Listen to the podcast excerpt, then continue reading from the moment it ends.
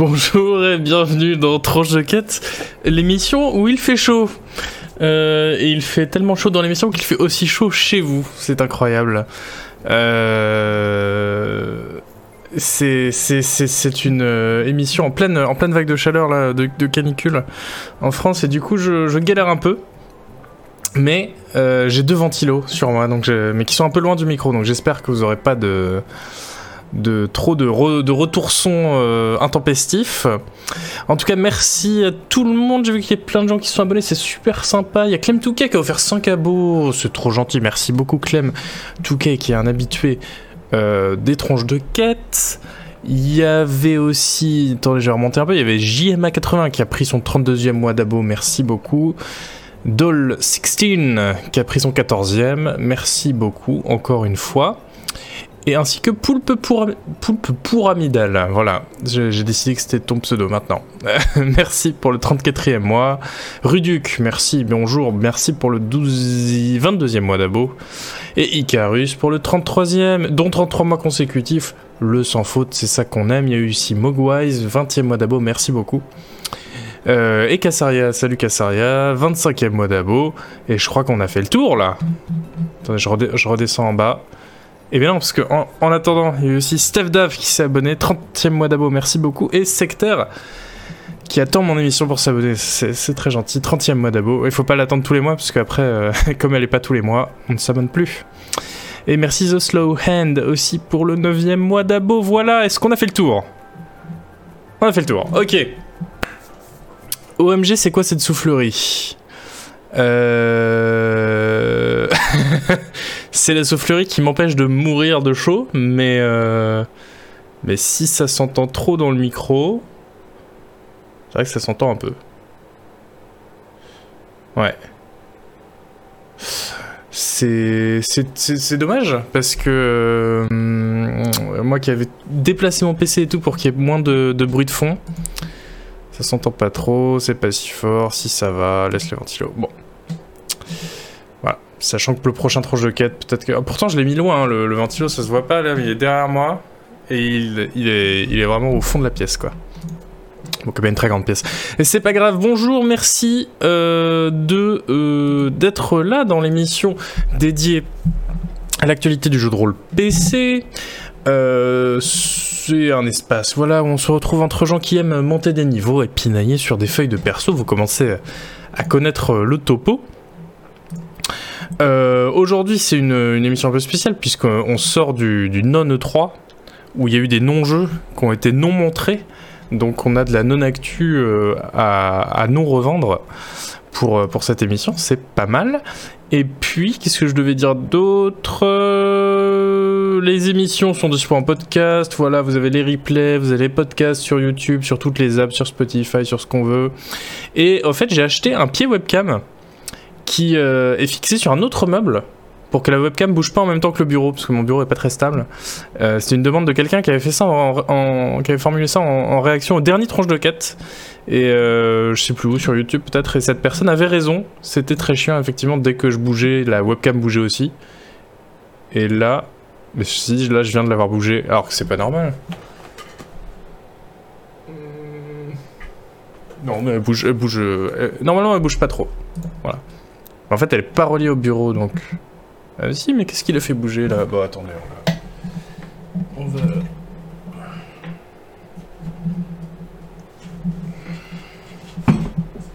Je casse tout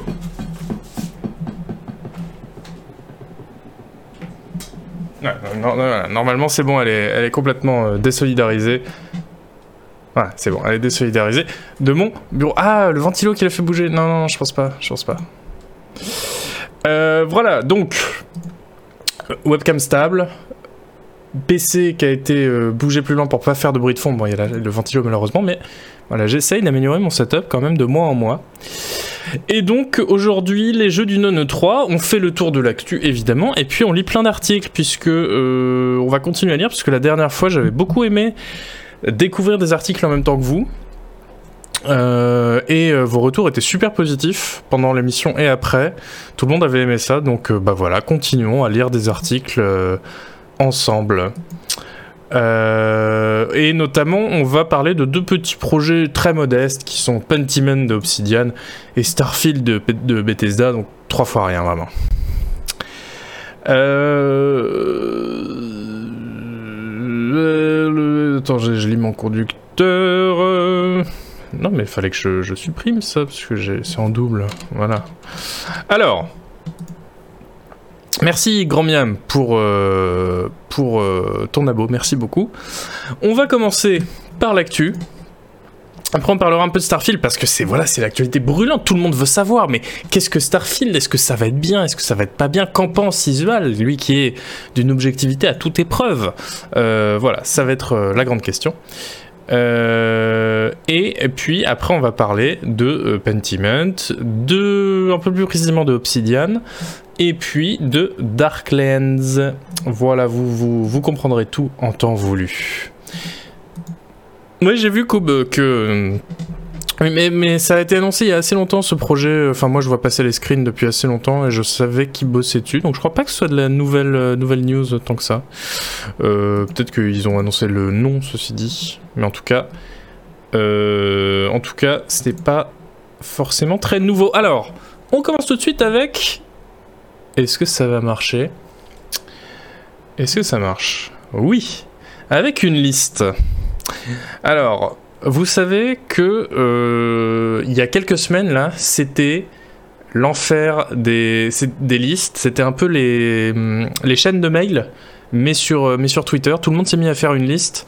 Alors, euh, en, fait, c'est, euh, je dis ça pour les gens qui nous écoutent en podcast sans la vidéo. Ce sont des ensembles de 100 choses. Alors, par exemple, c'est 100 séries qui sont, séries télé qui sont listées. Et puis le but du jeu, c'était de compter les points, le, un point par série vue. Et puis bah, plus tu as 100%, euh, euh, enfin 100 points, euh, plus tu es un trou fan hardcore. Et donc, quelqu'un à savoir évidemment Philippe Pépé, l'auteur du CRPG Book qu'on ne présente plus, s'est dit bah moi je vais faire ma liste avec que des jeux de rôle PC. Elles sont dispo ces listes bah, C'était la trend de Twitter d'il y a deux semaines, hein, donc euh, voilà. Et donc là, euh, Philippe Pepe, il en a fait une avec plein euh, de jeux de rôle. Alors lui, le problème, c'est qu'il dit qu'il a essayé d'équilibrer les jeux de rôle PC et les JRPG.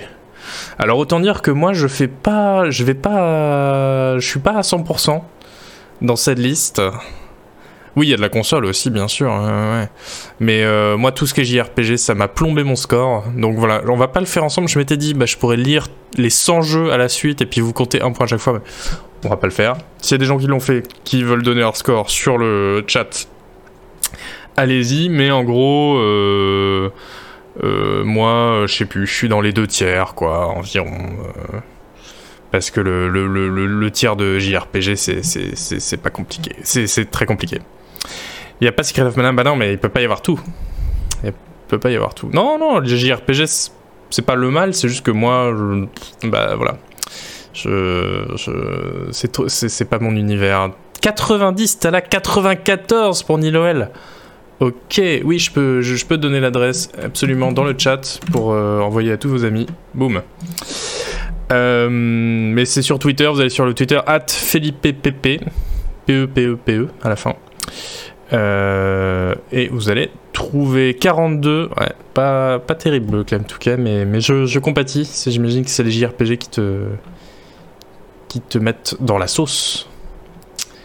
51 on me dit. 51 c'est bien. Et puis, oui, il y a des vieux jeux aussi. Hein. Donc, euh, c'est vrai que j'ai pas dit la liste, mais voilà, il y a Baldur's Gate, il y a Alpha Protocol, il y a Fire Emblem, il y a Eye of the Beholder, il y a Kingdom's Heart, il y a Diablo Deus Ex, il y a Quest for Glory, Pokémon, The Witcher, Torchlight, les Tales of, euh, Suikoden, KOTOR, Nioh, Paper Mario, Silent Storm, Monster Hunter, euh, Drakengard, Wizardry, enfin voilà, vous voyez, on balaye vraiment un large spectre. Voilà donc, pour le fun, c'est rigolo, voilà, il y a une liste qui existe et euh, il y a des gens dans le chat qui ont des très très bons scores. Hein. Euh, sinon, moi, ce qui a attiré mon œil, c'est notamment, notamment, euh, ce dernier mois, c'est qu'il y a eu la sortie d'un nouveau moteur pour faire des jeux vidéo. Et, Et alors attendez, paf, faut que je retrouve mes raccourcis clavier, voilà. Et on va regarder tout de suite le trailer. C'est un moteur de qui sert à faire des jeux de rôle qui s'appelle RPG in a Box.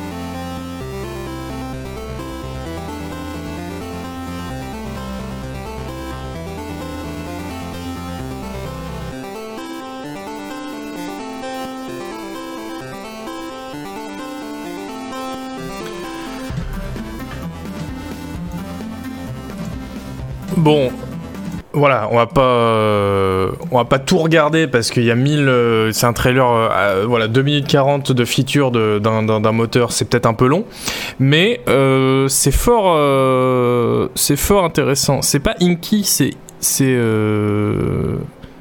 attendez, qui me dit ça Rape Total qui me dit euh, autre moteur euh, passionnant, c'est Inky. Ouais, ouais, enfin c'est Inkle, Inkle ou Inky. Euh, c'est super bien, moi j'ai déjà fait des trucs avec ça, c'est trop trop bien. Mais c'est que du texte. Alors que là, pour le coup, ce qu'on regarde, RPG in Box, c'est pour créer des jeux en voxel. un moteur qui permet de créer a priori assez facilement des jeux des, des jeux de rôle. Alors c'est dispo, un moteur qui est vendu sur Steam, voyez-vous. Euh, et euh, au prix de 25 euh, balles tout de même, hein, faut pas déconner. Et, et ça a l'air assez complet. Hein. On peut faire des dialogues, on peut faire des items, on peut choisir l'angle de la caméra. on peut, tiens, vous voyez les différents axes possibles. Donc on peut faire aussi un jeu vu du dessus. En fait, le voxel, une caméra standard à la troisième personne, c'est vraiment, enfin, voilà, on va pas se mentir, c'est un peu dégueulasse mais euh, en caméra strictement isométrique ou en caméra euh, vue du dessus, c'est très mignon, je trouve. Hein. Franchement, il euh, n'y a pas de problème. Oh, salut Kaboka donc voilà, je acheter si vous voulez RPG Box pour faire des jeux de rôle, mais c'est du voxel, donc mettez-vous bien en isométrique ou en perspective non ortho on appelle ça, pardon. Et, bon, alors là c'est du voxel donc c'est dommage, mais le jour où un truc comme ça sort pour de la 2D isométrique, avec plein de sprites en 2D dispo et tout, mais là vous me voyez plus, c'est terminé. Ça, je n'existe plus. Et, euh, en parlant de, de, faire des jeux, oh là là, quelle sublime transition.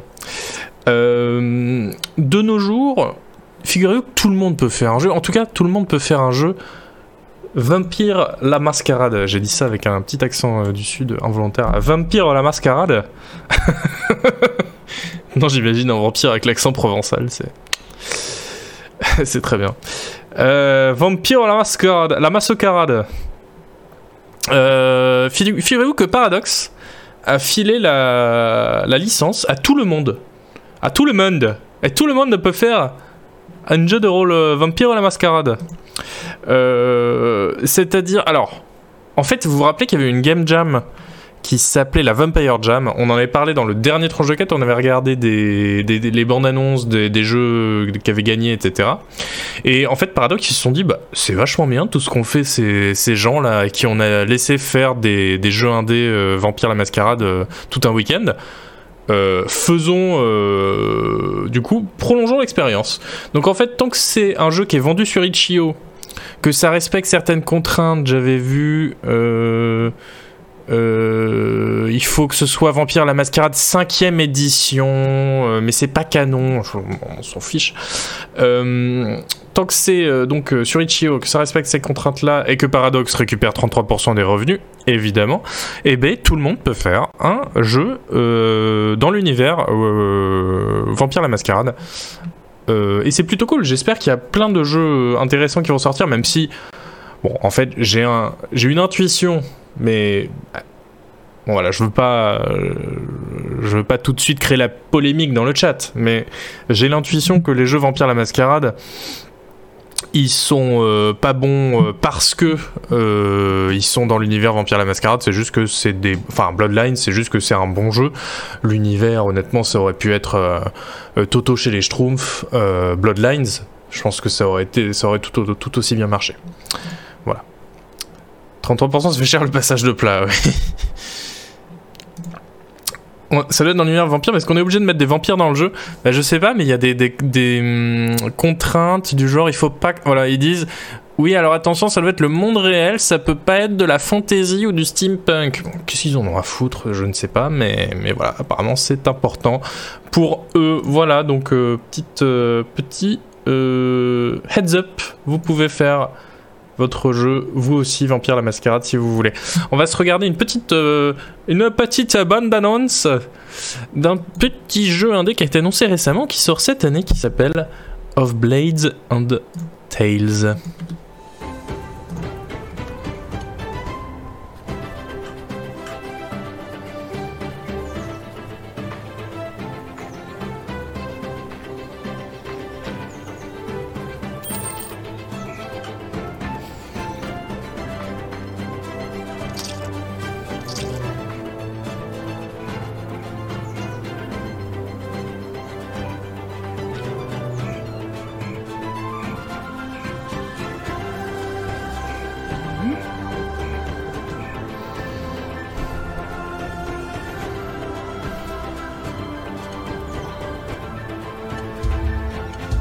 Oui, cet arbre de talent, donnez-le-moi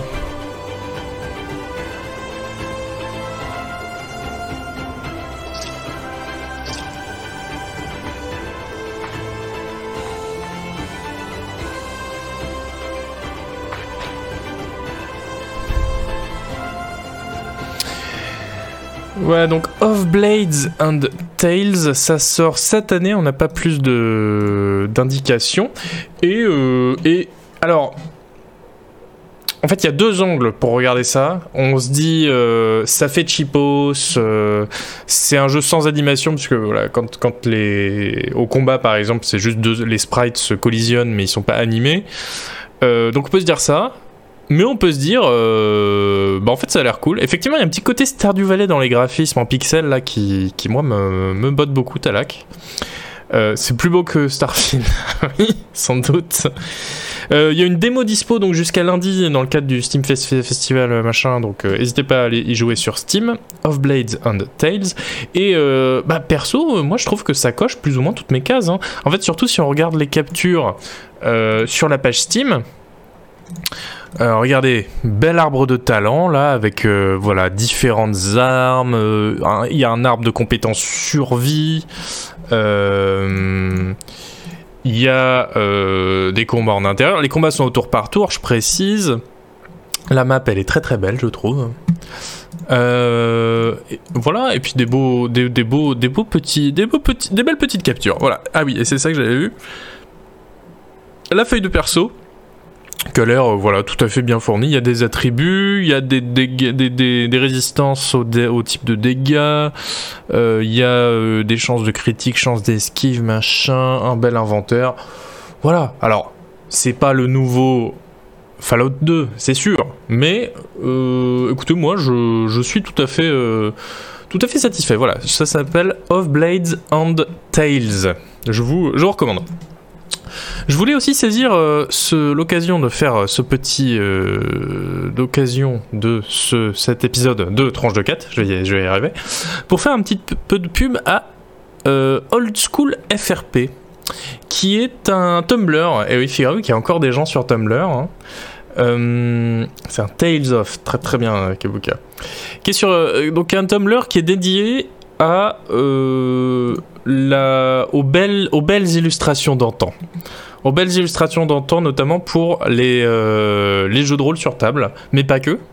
Par exemple, je vais agrandir un peu. Là, ce que vous voyez, c'est ah, c'est un, artwork, enfin la, jaquette plus exactement d'un software qui servait à, à créer des des, des, trucs pour aider dans les jeux de rôle sur table, mais sur PC, voilà.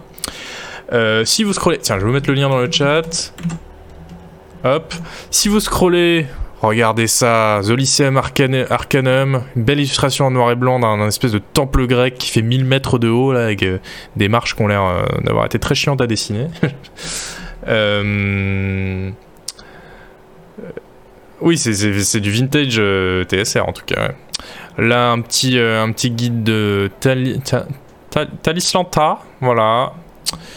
Euh, des belles illustrations. Mais le style d'illustration euh, de l'époque est très très reconnaissable.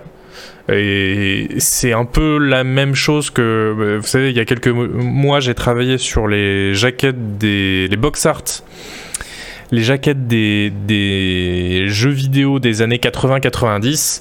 Et voilà, c'était tous, ils avaient tous le même style et c'était un style super classe. Honnêtement, là, on voit quoi? On voit un, samouraï sur un dragon au, au, soleil, euh, au coucher du soleil devant les buts de Chaumont, là. Euh, en fait, il y, avait des. À, l'époque, on savait faire des illustrations qui suscitaient. Euh, qui suscitaient le. Enfin, qui stimulaient l'imagination. Oh Mais non Un livre qui s'appelle Broadside Unboarding Parties. Mais c'est génial ça, Alors, ça, c'est la jaquette d'un wargame de, qui, entre deux bateaux. Mais c'est trop bien Cette version avait des, cartes euh, en, 2D, mais euh, il y avait une, une, édition en 84 qui ajoutait des grands galions en plastique et de l'équipage en plastique. Mais c'est génial oui, c'est vrai que ça fait des mix improbables mais géniaux à l'époque. À l'époque, on, mélangeait plein de styles, plein d'éléments, et c'est vrai que ça, ressemble un peu à ce qu'on fait maintenant euh, via IA. Euh... Ah, ça c'est le. Ok, ça c'est. Ah C'est la version de, de, de 84. Oh Mais j'ai trop envie. Ah, mais j'ai trop envie d'y jouer, ça a l'air trop bien. Regardez ça là. Trop cool. Mais ouais, faites des jeux de plateau sur des, bateaux qui s'abordent là. Et regardez, c'est la minutie de cette illustration, elle est, elle folle quoi. Euh, voilà, enfin je compte, je scroll pas énormément. Euh, ah bah la couve de Casus Belli de 86, le magazine euh, des jeux de simulation, très marrant. le magazine des jeux de simulation. voilà, avec Rêve de Dragon, le jeu Oniro, Oniro Ironique, pas mal, pas mal et un livre noir par Loisel. Initiation jeu de rôle, Donjons et Dragons ou l'œil noir? Casupédie oui, existe toujours absolument. Fortress Europa. Voilà, donc allez y faire un tour, ça s'appelle Old School FRP, tout attaché, .tumblr.com. Salut Eraser. Euh, je vous le je vous conseille, ça, ça ah oui, j'étais tombé là-dessus quand je l'avais mis sur le dans mon doc euh, pour préparer tranche de quête, c'était cette image qui était tout en haut parce qu'il est il est alimenté régulièrement. Hein. Et cette image, elle est elle est folle aussi, c'est je veux dire euh, le, la damsel in distress plus Batman mais euh, au Moyen Âge avec enfin je sais pas avec des, des espèces de, de chiens une meute de chiens enragés enfin c'est n'importe quoi. Le Midnighter. Je sais pas, sais pas si c'est ça. Non. Mais bon, bravo, voilà. Bravo, voilà. Euh, mais vous voyez, je peux pas m'arrêter de scroller tellement c'est cool. Toutes les illustrations se valent pas, mais euh, mais euh, mais c'est marrant. C'est un univers, voilà. c'est tout, voilà, c'est tout un univers qui s'offre à nous devant nos yeux. Incroyable. Alors, passons à l'actu suivante. Euh, on sait, oui, vite fait en passant, hein, on sait que le prochain Dragon Age, je le dis juste parce que Kabuka est dans le chat, parce que sinon je sais que tout le monde s'en tape. Le prochain Dragon Age s'appelle Dragon Age-Dreadwolf, donc c'est le fameux Dragon Age qu'ils n'arrivent pas à faire depuis des années et des années. Euh, tous les leads se barrent, ils ont plus d'idées, tout le monde s'en tape. Euh, old School FRP. Euh, pour, pour le lien juste avant, je l'ai mis dans le chat. Euh, donc Dragon Age s'appellera Dragon Age 2. Dreadwolf, le loup de la terreur. Ouh. T'as déjà fait ton deuil du jeu, mais ils viennent à peine d'annoncer le titre, Kavuka, merde. pour avoir aujourd'hui des illustrations un peu pareilles, il faut s'intéresser au RPG OSR. Oui, bah oui, complètement, Cassaria. Ouais. ouais. Mais oui, oui, oui, oui, c'est ça. Mais bon, qui s'intéresse maintenant les, RPG OSR hein. euh, Ils ont que le titre, oui, bah ils ont le titre, mais pas de lead puisque tous les leads se sont barrés, voilà. Et donc, non, non, il y a quand même un début d'histoire. Alors, ils disent Solas, le terrible loup, donc Dreadwolf. Certains disent qu'il pourrait être un ancien dieu, dieu elfique, mais d'autres disent le contraire. D'autres disent qu'il a trahi son peuple ou qu'il est un sauveur qui cherche maintenant à le sauver au prix de votre monde. On l'a tradé un peu aléatoire. Ses motivations sont impénétrables, ses méthodes parfois douteuses, ce qui lui vaut la réputation d'être une sorte de divinité trompeuse un joueur de jeux sombres et dangereuses. Alors, le titre, c'est pas une surprise, ça serait déjà que Dreadwolf serait l'ennemi. Oh bah d'accord, bah excusez-moi. Mais euh, moi, ce que j'apprends là, dans ce que je viens de vous lire, c'est que c'est, et pour vous lire exactement mes notes qui sont à partir de maintenant en caps lock, c'est encore une histoire de Dieu, merde à la fin. Voilà. Euh, super. Alors, je, je sais qu'on a, on a déjà parlé dans, dans de Quête, mais arrêtez de faire des jeux de, des scénarios de, de CRPG qui ne repose, enfin qui repose sur la religion. On s'en tape. Mais c'est incroyable. Non mais, enfin, vous, vous pensez comme moi ou pas dans le chat? J'ai pas raison, hein? Non mais, je perso ça me rend dingue. Euh, tous les jeux euh, maintenant, c'est euh, ah voilà les dieux, les dieux, les dieux. Mais mais mais mais cassez-vous en fait. Voilà. c'est mon message. Euh non mais une ou deux comme ça, pourquoi pas? C'est intéressant les histoires de religion, hein, euh, ok. Mais tous les jeux de rôle qui parlent de ça, mais c'est à se taper la tête contre les murs. Hein. Les devs de JV ont un god complexe. Non mais qui est des dieux dans l'univers? C'est donc... Enfin voilà, le médiéval fantastique, il y a des dieux, ok. Mais c'est pas obligé de tourner autour, tu vois, le, le Seigneur des Anneaux, il y a un dieu. Bon, euh, c'est tout. Seulement les, connaisseurs euh, savent d'ailleurs qu'il y, a, un dieu, parce que je suis même pas sûr qu'il en parle dans, dans, la trilogie du Seigneur des Anneaux. Bref, et en plus, c'est que c'est très souvent mal écrit. Bah oui, c'est à faire. Mais oui, Baldur's Gate, c'est une histoire de dieu aussi. Bah oui, oui non, mais c'est pas le seul. Mais euh, maintenant, là, depuis quelques années, vraiment, les deux Pillars, euh, les Pathfinder, euh, donc euh, le Dragon Age, j'en passe, et des meilleurs et des pires parce que j'ai plus la liste en tête, mais la liste est longue, hein, vraiment. Bref, on va passer à autre chose. pour vous rappeler que la démo de Queen's Wish 2 est dispo sur Steam jusqu'à lundi. Alors, la Wish, Queen's Wish, c'est un jeu évidemment qui vient de l'Est de la France. J'espère que vous le savez parce que la, la Wish Lorraine, évidemment. Voilà, c'était Tronche de Quête, merci. Non, alors, euh, la soirée va être longue, hein. on, le sait. Non, la démo de Queen's Wish 2 est dispo euh, sur Steam jusqu'à lundi. Et euh, dans le cadre toujours du festival, Steam Festival de, machin là. Et je voulais, je tenais à vous le signaler parce que donc c'est un, des nouveaux jeux Spiderweb Software, c'est leur dernier jeu. Donc Spider-Web Software, euh, Jeff Vogel, le petit, le petit artisan du jeu de rôle, j'avais fait un article dessus. Euh, où euh, voilà, j'explique comment ce mec avec sa femme a fait, mais qui s'occupe plus du côté business du studio. Ils sont deux et en 25 ans, ils ont fait 24 jeux. mais en recyclant tout, enfin en assumant complètement, enfin une une une une toute une approche de la création de jeux vidéo vachement intéressante. Euh, je vous mets le lien euh, de mon article qui était incroyablement bien écrit évidemment euh, dans, le, chat. Mais voilà, si vous vous intéressez à la création de jeux de rôle et au, dev indé, là c'est vraiment un dev indé qui a hyper bien analysé le marché et qui fait des trucs vraiment cliniques, qui, fait des calculs, qui se dit ok qu'est-ce que je peux faire pour euh, que ma boîte tourne, blam blam blam, ok je recycle les assets, blam ça fait un jeu hyper bien. Et puis il y avait, qui a une communauté euh, donc Jeff Vogel tout à fait une communauté tout à fait, enfin voilà qui le soutient en tout cas, une communauté assez nourrie pour, pour euh, soutenir un studio de deux personnes, c'est déjà ça. Et donc ça, c'est leur nouveau jeu. Et euh, je tenais à vous le dire pourquoi? Parce que Queen's Wish 1, il avait été plutôt bien accueilli par, euh, par le... C'est dans un CPC papier, ouais, je sais plus lequel. Queen's English 1 avait été super bien accueilli par la communauté de, de Jeff Vogel. C'était probablement de leur meilleur jeu. Donc là, le 2, je pense que ça peut valoir le coup. Si vous êtes un peu en, manque, vous lancez la démo.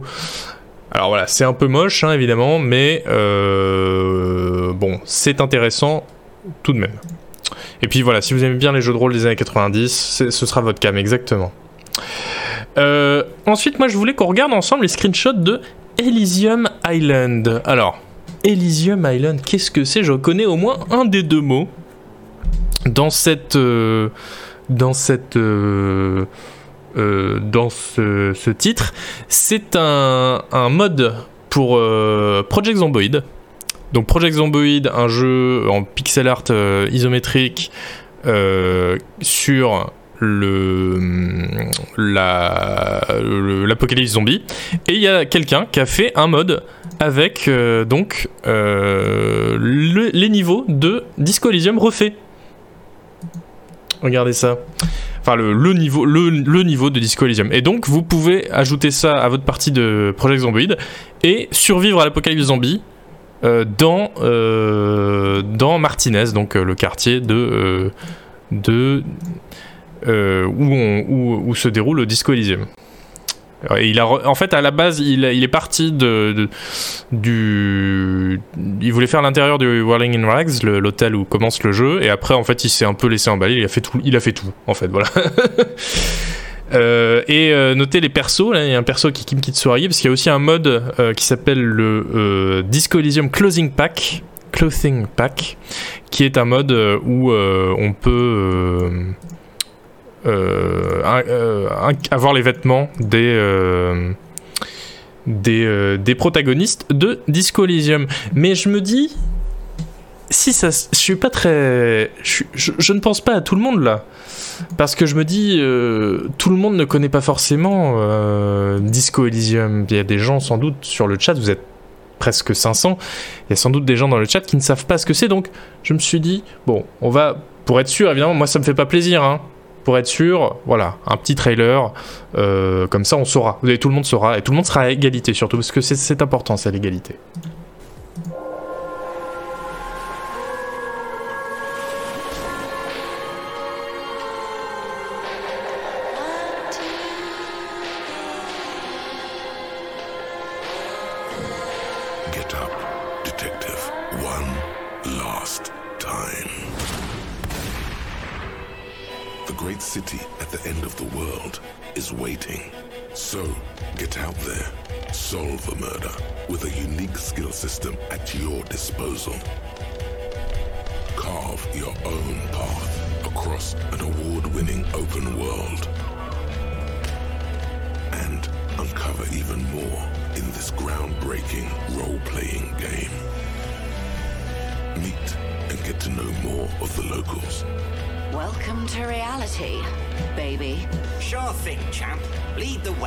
If you could only find your gun. It's okay. With full voice acting for every single one of the city's beautiful people. Um, yes. I'm going to unplug the microphone, okay? And leave a bigger mark behind you in new quests. You're big boys, you can handle it.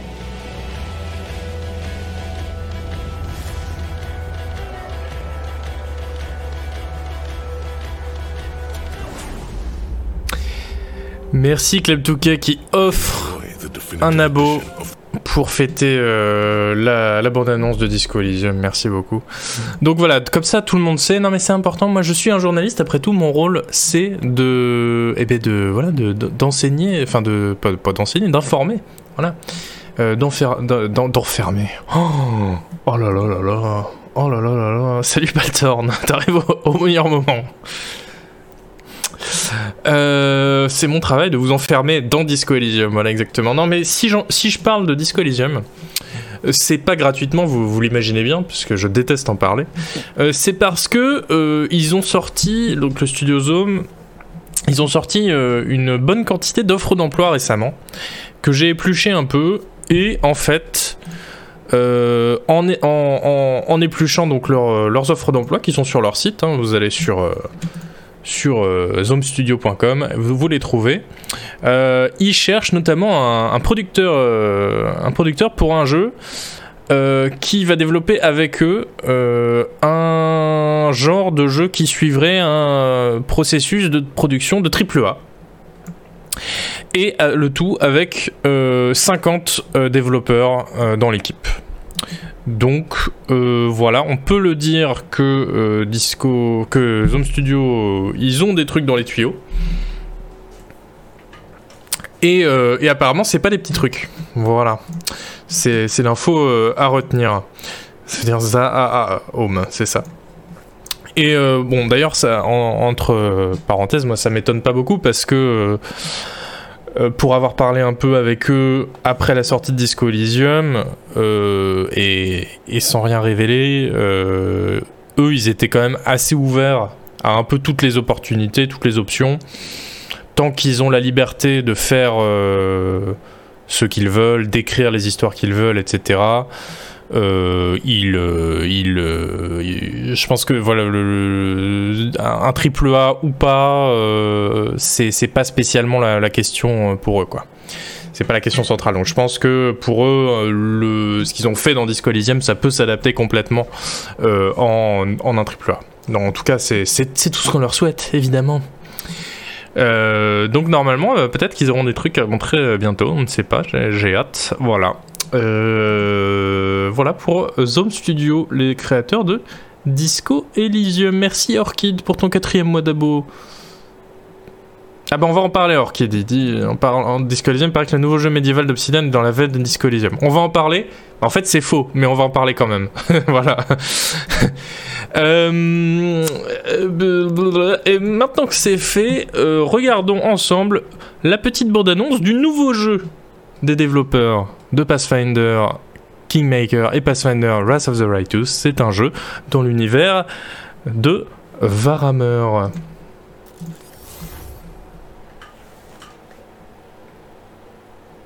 Merci Canard VC pour labo. For millennia, our esteemed dynasty has served the Imperium of Man, bringing forth worlds from the darkness of the void and into the light of holy terror. Yet I am but an instrument of his will, a sword in his hand. In his great wisdom, the Emperor bestowed a sacred mission upon his followers most true. To explore the frontiers uncharted. Le son coupe aussi chez vous Non, j'espère pas. To thwart threats unnumbered. And I too, come the day I dread, will leave this mission to you, my heir. What will your fate be? One of service?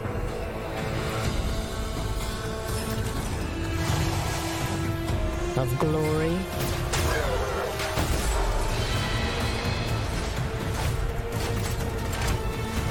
Heresy.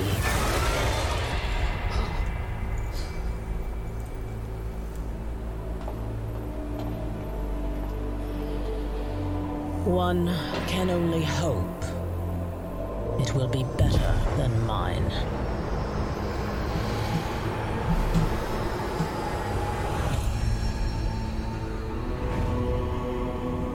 Voilà, le premier CRPG dans l'univers de Warhammer 40 000, comme ils le disent.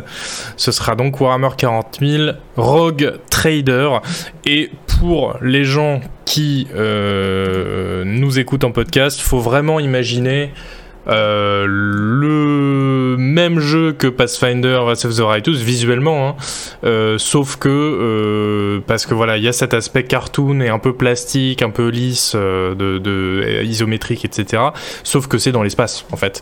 Et justement, bah, c'était, il y a quelqu'un qui l'a dit dans le chat, Amanor, voilà, qui disait mais c'est, bizarre qu'il s'est pas fait Starfinder parce que vous savez que l'univers de Pathfinder, il est décliné dans l'espace déjà, donc c'est encore plus chiant. Oh, qui dit ça euh, euh, mais je pense que oui, du coup, ils se sont dit quitte à faire un truc dans l'espace, c'est peut-être un peu plus porteur, c'est peut-être un peu plus sexy de faire du, du Warhammer 40 000, quoi. Voilà.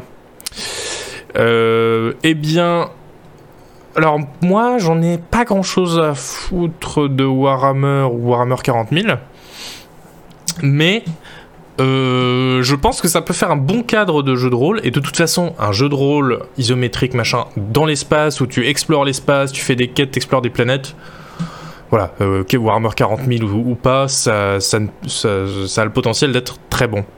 Et puis euh, enfin, enfin, on met les, gens qui sont quand même assez bons chez Owlcat. Moi, j'ai quand même un petit, enfin voilà, sur l'écriture, sur les graphismes, c'est pas, c'est pas tout à fait ce qui me correspond le plus, mais euh, ils sont, ils sont été capables, ils ont montré, ils ont prouvé qu'ils étaient capables de faire des grands jeux de rôle. Pathfinder Wrath of the Righteous qui est sorti l'an dernier, c'était très bien et surtout très grand. Euh, maintenant qu'ils ont fait leur preuve sur un, univers euh, générique et soporifique comme celui de Pathfinder, euh, ça va être très très très excitant de découvrir ce qu'ils vont faire avec un vrai univers qui a une personnalité. Parce qu'on peut, on dira ce qu'on veut de l'univers de Warhammer 40 000, mais il a une personnalité. ça, c'est clair. Et alors donc sur le jeu, je, je vous lis vite fait un résumé de ce qu'ils disent. Vous jouerez le rôle d'un marchand descendant d'une ancienne dynastie de corsaires audacieux, qui règne sur son propre empire marchand, explore les franges de, donc les, frontières de l'espace impérial avec la bénédiction de l'empereur lui-même. Et l'empereur dans Warhammer 40 000, c'est un, very big deal. Hein. Grâce à leur mandat commercial, les marchands solitaires sont dotés de donc euh, les rogues, rogue traders du coup, sont dotés de privilèges et de pouvoirs inimaginables et ont pour mission d'étendre les frontières de l'impérium. Ils ont à leur disposition un vaisseau gargantuesque d'une immense puissance, d'innombrables serviteurs. Leurs aventures commencent dans la vaste étendue de Coronus, une région perfide de l'espace, blablabla. Bla, bla, bla, Vous prendrez des décisions fatidiques qui affecteront la vie de mondes entiers. Vous prouverez vos compétences stratégiques et tactiques dans des batailles au tour par tour, contre des adversaires puissants, blablabla, blablabla, blablabla. Voilà. Donc, euh, ça coche les cases, hein, ça coche les cases, et on jouera un espèce de. J'ai l'impression que le côté marchand va pas être très poussé. À, mon avis, on va surtout jouer un explorateur, euh, un peu diplomate, genre diplomate officiel de l'Empire. Et euh, voilà, bon, il se trouve qu'il s'appelle Marchand, mais, mais, a priori, je pense que ce sera pas c'est donc plus ou moins une adaptation du GDR papier Rogue Trader. Bah si c'est dans l'univers de Warhammer, je connais pas si c'est dans l'univers de Warhammer, oui ça doit être euh, ça. Euh, voilà, donc euh, pourquoi pas, pourquoi pas, pourquoi pas, pourquoi pas. évidemment, aucune date de sortie pour l'instant, il vient d'être annoncé, et puis il leur faut un peu de temps pour le finir, mais on va suivre ça avec attention, quand même.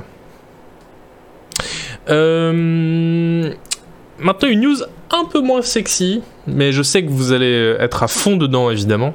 C'est la sortie de la Fallout 2 Reference Edition.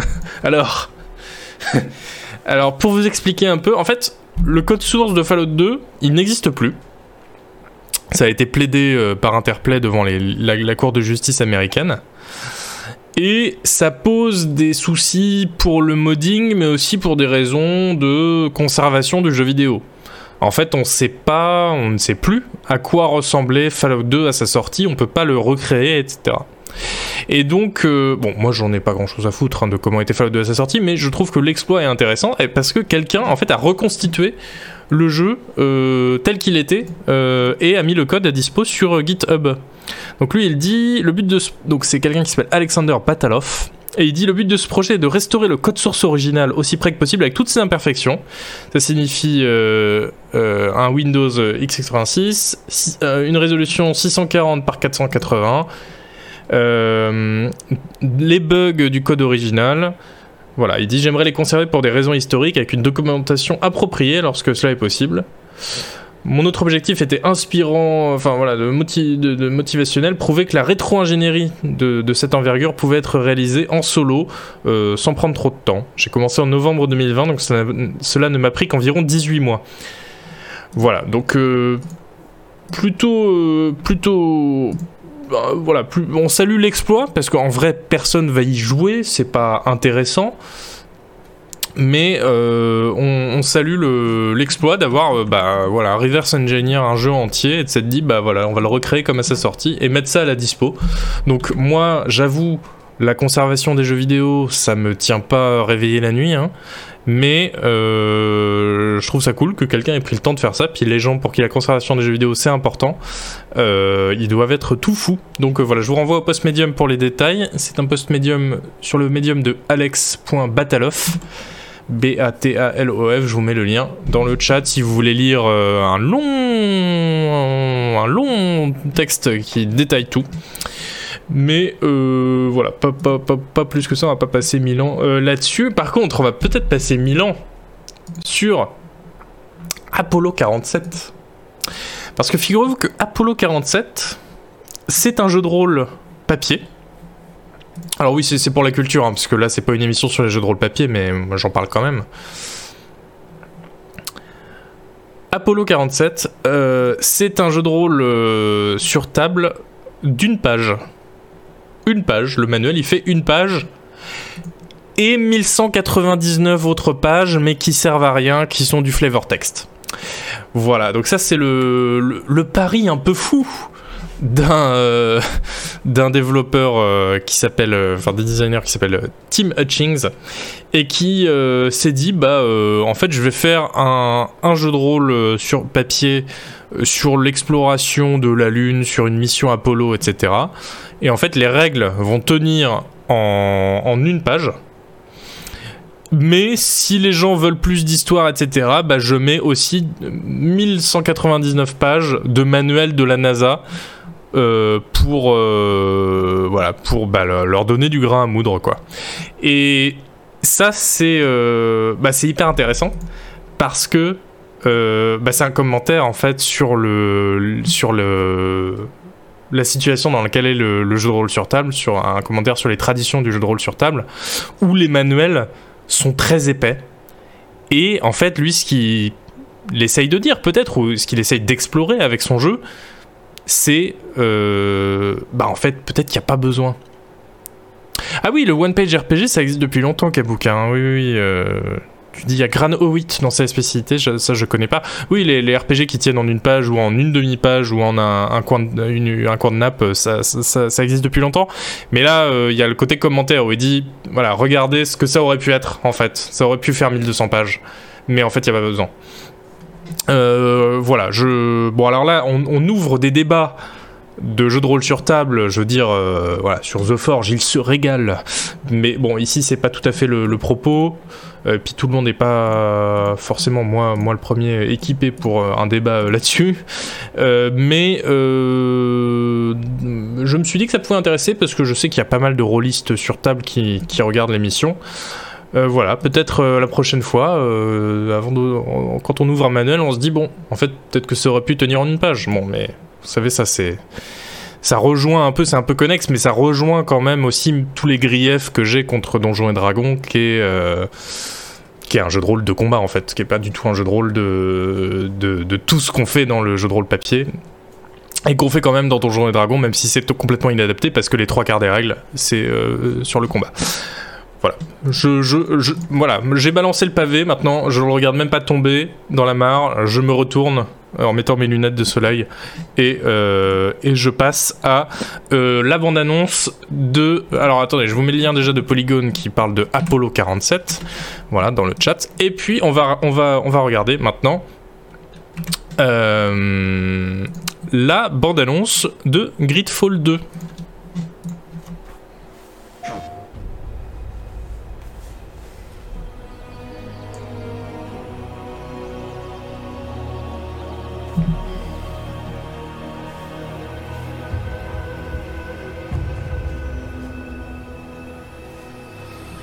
Qui est en qualité un peu dégueulasse.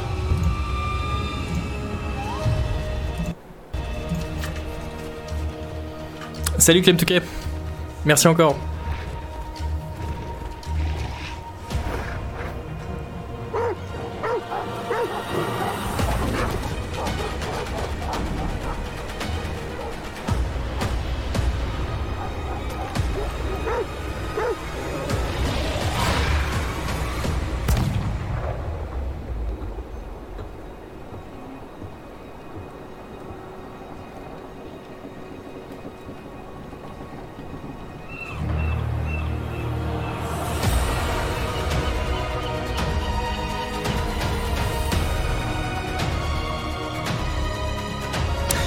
Voilà, Gridfall 2, The Dying World, le, monde qui meurt. C'est, triste, c'est triste. Ça, ça parle de, notre monde. Lol, l'écologie, tout ça. Alors, euh, oui, alors il y a des gens de le chat qui disent Ah, mais Gridfall 1, je savais même pas que ça existait, machin. Euh, Gridfall 1, euh, faut savoir que ça avait quand même, d'après euh, Noël Maloir qui l'avait testé dans Canard PC, ça avait redoré le blason de Spiders. Euh, et euh, d'après, euh, enfin voilà, même si c'était pas la huitième merveille du monde, hein, le, tout premier euh, Gridfall, ça avait le mérite d'être assez original en termes de, de, scénario déjà, parce que, enfin d'univers, parce que ça parlait un peu de, en gros, de colonisation du Nouveau Monde avec des Amérindiens, etc. Mais c'était pas exactement ça, c'est pas, c'est pas, ça se passe pas dans notre monde, mais vous voyez, c'était un peu le, la technologie, l'époque, etc. Et puis les questions soulevées par ce, euh, ce, jeu. Et là, dans le 2, comme on voit euh, à l'écran, euh, cette fois, on va explorer non pas, on est, on est, non pas sur le Nouveau Monde, mais on incarne un habitant donc, du Nouveau Monde qui, a qui est arraché à son environnement natal et qui se voit emmené sur le continent de Gakan, qui est la, la terre d'origine des colons, voilà, comme il, l'explique. Et donc, en fait, le RPG se passera là-bas. Euh, donc dans le, dans le vieux continent si vous voulez. Donc euh, moi je suis assez intéressé, je, pense qu'il y a moyen de faire un truc assez cool. Et puis Spiders ils sont sur un bon, une bonne lancée là puisqu'ils viennent de, ils sont en train de finir le développement de Steel Rising qui est leur jeu, euh, qui est leur Bloodborne en fait pendant la Révolution française avec des automates. Donc plutôt cool comme, comme idée. Et euh, d'ailleurs, on a publié aujourd'hui un gros papier sur Steel Rising et euh, une longue interview de Jeanne Rousseau, qui est euh, la patronne du studio, il me semble, et, et l'auteur aussi principal sur les jeux du studio. on a publié ça sur le, sur le site de Canard PC. Ce sera dans le prochain numéro papier aussi. Donc voilà, c'est pour vous dire, Gridfall 2, avant Steel Rising, et ça peut être intéressant de, s'intéresser à ce qu'ils font. Voilà. Et maintenant, on va se détendre. Et comment on va se détendre? Eh bah parce que, figurez-vous que la dernière fois, on avait parlé d'un certain Fleur qui est un vidéaste sur YouTube qui euh, fait des, petites vidéos mignonnes à partir d'un peu tous les jeux du monde en faisant du tilt shift. Donc il place la caméra un peu en diagonale, il met du flou un peu partout et ça, on dirait des petits dioramas, des, petites maquettes. C'est très mignon. On avait vu ça pour Skyrim et, en et pendant qu'on préparait donc ce tranche de quête, il en a sorti une nouvelle pour Elden Ring. Ça dure 3 minutes je sais pas si ça spoil en toute honnêteté parce que j'ai pas joué à Elden Ring, mais si vous voulez voir aucun décor de Elden Ring, euh, je vous avertis, euh, partez peut-être pendant 3 minutes pile. Euh, moi en tout cas je vais regarder parce que je pense pas que ça spoil beaucoup, ce serait idiot de sa part. Et puis c'est pas grave de voir quelques décors du jeu, ça, ça spoil pas plus quoi. Voilà, donc est-ce que vous êtes prêts pour un peu de mignonnerie et, et peut-être des trucs pas si mignons d'ailleurs parce que c'est quand même Elden Ring. Tiny Elden Ring sur euh, la chaîne de Fleur Deck. Je vous mettrai le lien après. C'est tout de suite.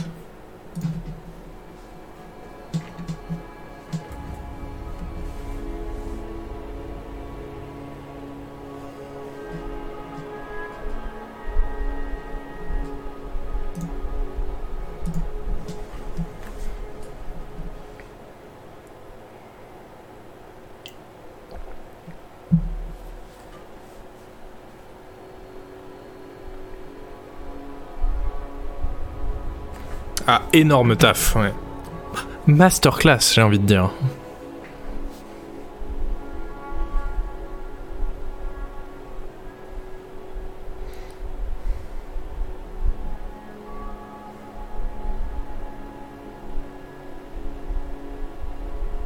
Ah, par contre, on ne commande pas le contenu, euh, enfin, voilà, on ne spoil pas dans le, dans le chat, s'il vous plaît.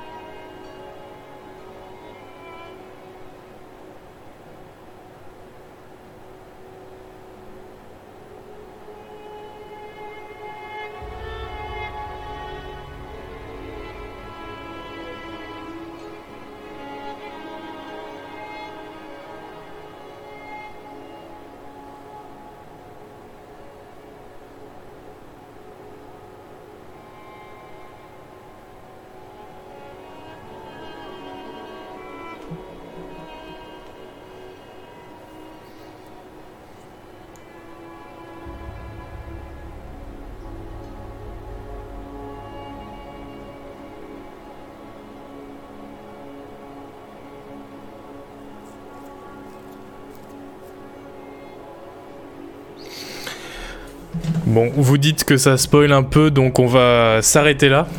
Euh, De toute façon, on a fait les trois quarts de la vidéo. Je vous mets le lien direct dans le chat. Voilà, comme ça, si vous voulez voir la fin, vous cliquez. C'est la chaîne YouTube de Fleur Day.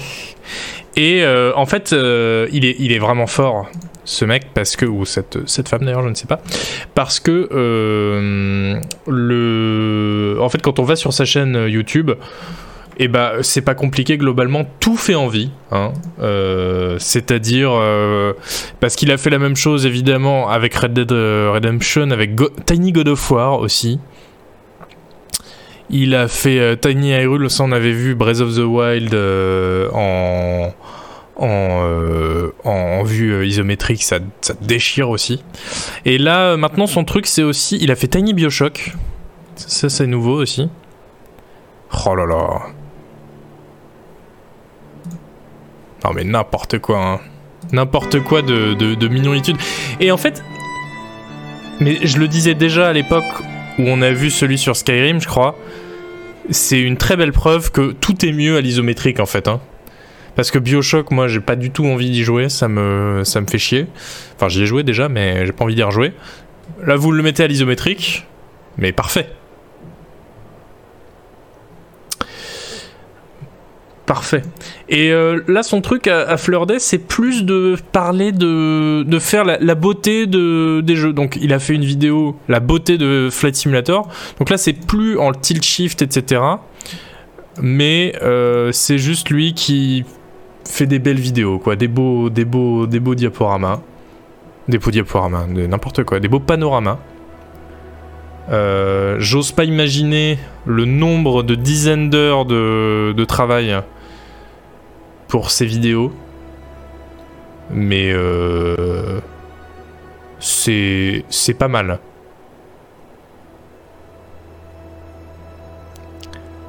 La vie, c'est quand même mieux en faux. Une très belle euh, conclusion, Icarus.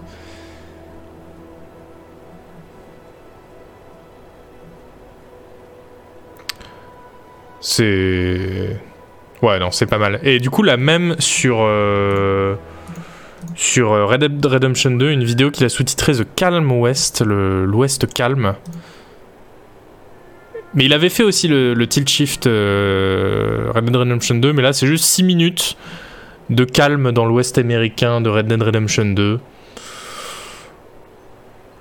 J'ai envie de dire ouais. Ouais, je veux bien.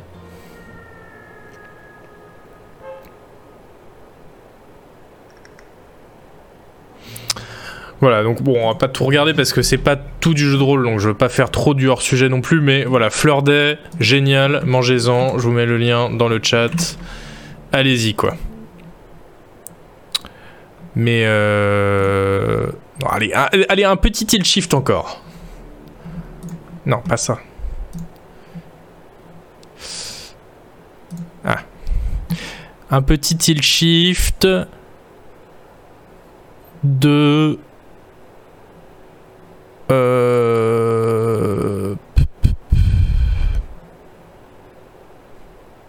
Oh, il y avait Hitman, j'avais oublié. Je suis en train de fondre de, de mignonitude de mon, PC. Disco Elysium, ce serait bien, mais malheureusement, c'est pas assez grand, je pense. Oh là là, mais. Mais je veux jouer à ce jeu en fait, je veux jouer à ces jeux façon isométrique, c'est incroyable.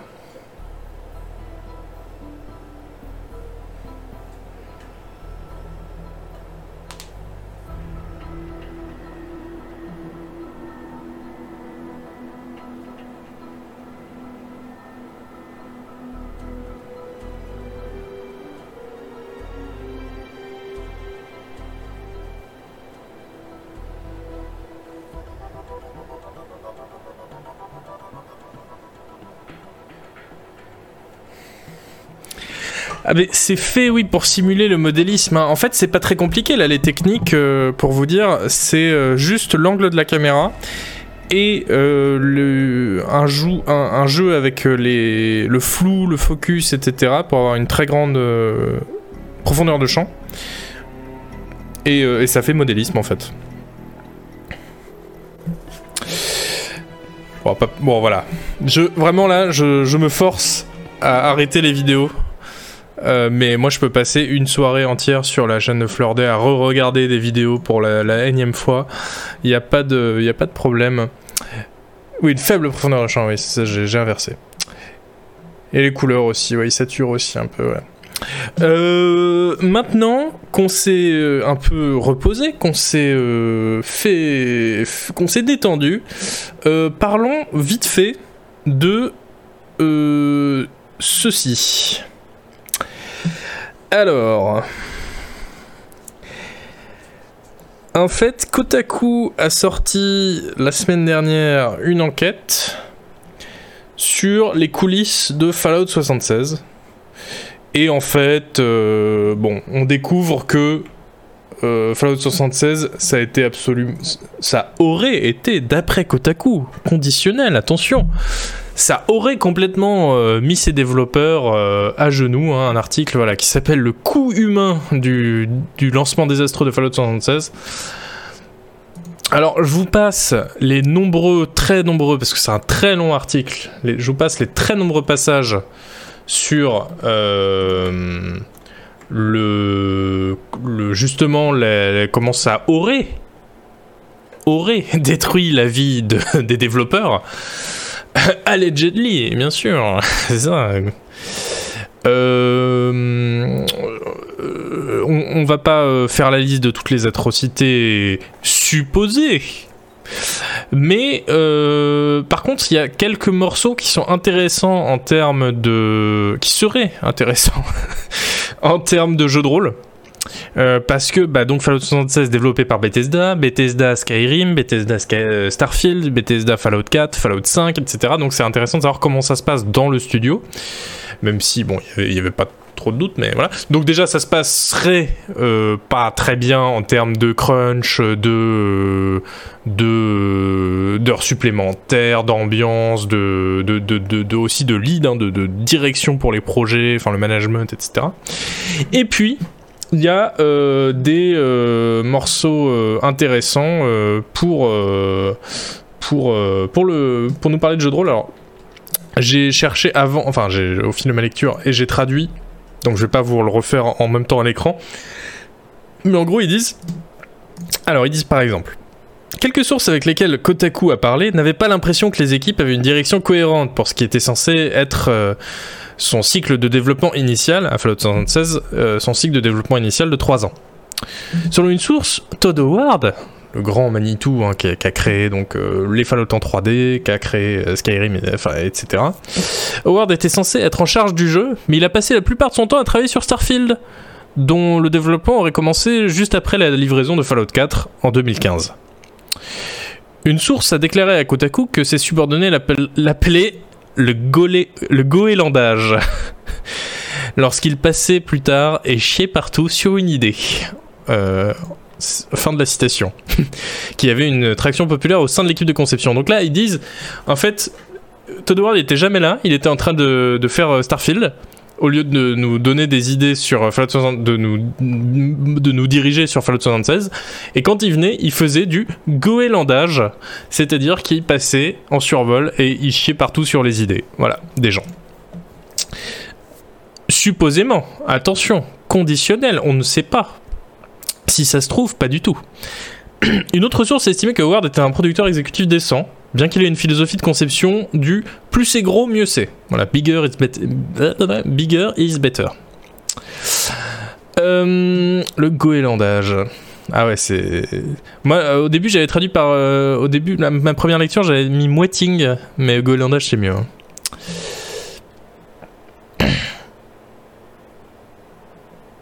Et bien si justement Nidafix qui dit mais c'était pas un side project développé par des équipes autres que celles qui bossent habituellement sur Fallout 3, 4 et Elder Scrolls. En fait je sais plus si c'était pas les mêmes équipes ou pas, mais euh, il y a tout un sujet, de, tout un long passage de l'article. Merci Gunder d'avoir offert un abo à Kabuka en plus. Voilà, euh, il y a un long passage de l'article qui explique comment euh, ah bah voilà, c'est l'extrait que je vous avais sélectionné juste après. En juin 2019, Howard a donné une interview à IGN sur la façon, euh, sur comment Fallout 76 était un jeu auquel nous voulions jouer, donc euh, les développeurs. En réalité, des sources ont déclaré que le moral était également très bas chez certains anciens développeurs de Fallout 4 qui ont été affectés au travail euh, sur Fallout 76. Ils ont, ils ont rejoint le studio de Bethesda à Rockville parce qu'ils étaient fans des jeux solo du studio, et maintenant ils travaillaient dans un genre qui ne les intéressait guère, le MMO. Deux sources ont déclaré à Kotaku que de nombreux anciens développeurs de Fallout 4 qu'ils connaissaient n'appréciaient pas du tout d'être affectés à la création d'un jeu euh, en service direct, un game as a service. Des vétérans qui avaient passé de nombreuses années dans un studio réputé pour ses prestigieux RPG solo, et qui donc, euh, c'est moi qui le rajoute, et qui donc se retrouvaient affectés à Fallout 76, ils devaient effectivement pas être contents. Donc ça fait partie du mécontentement euh, des gens euh, sur, sur Fallout 76. Mais, alors, moi, j'ai bu du petit lait dans cet article, parce que il y a plein de passages qui ont vraiment validé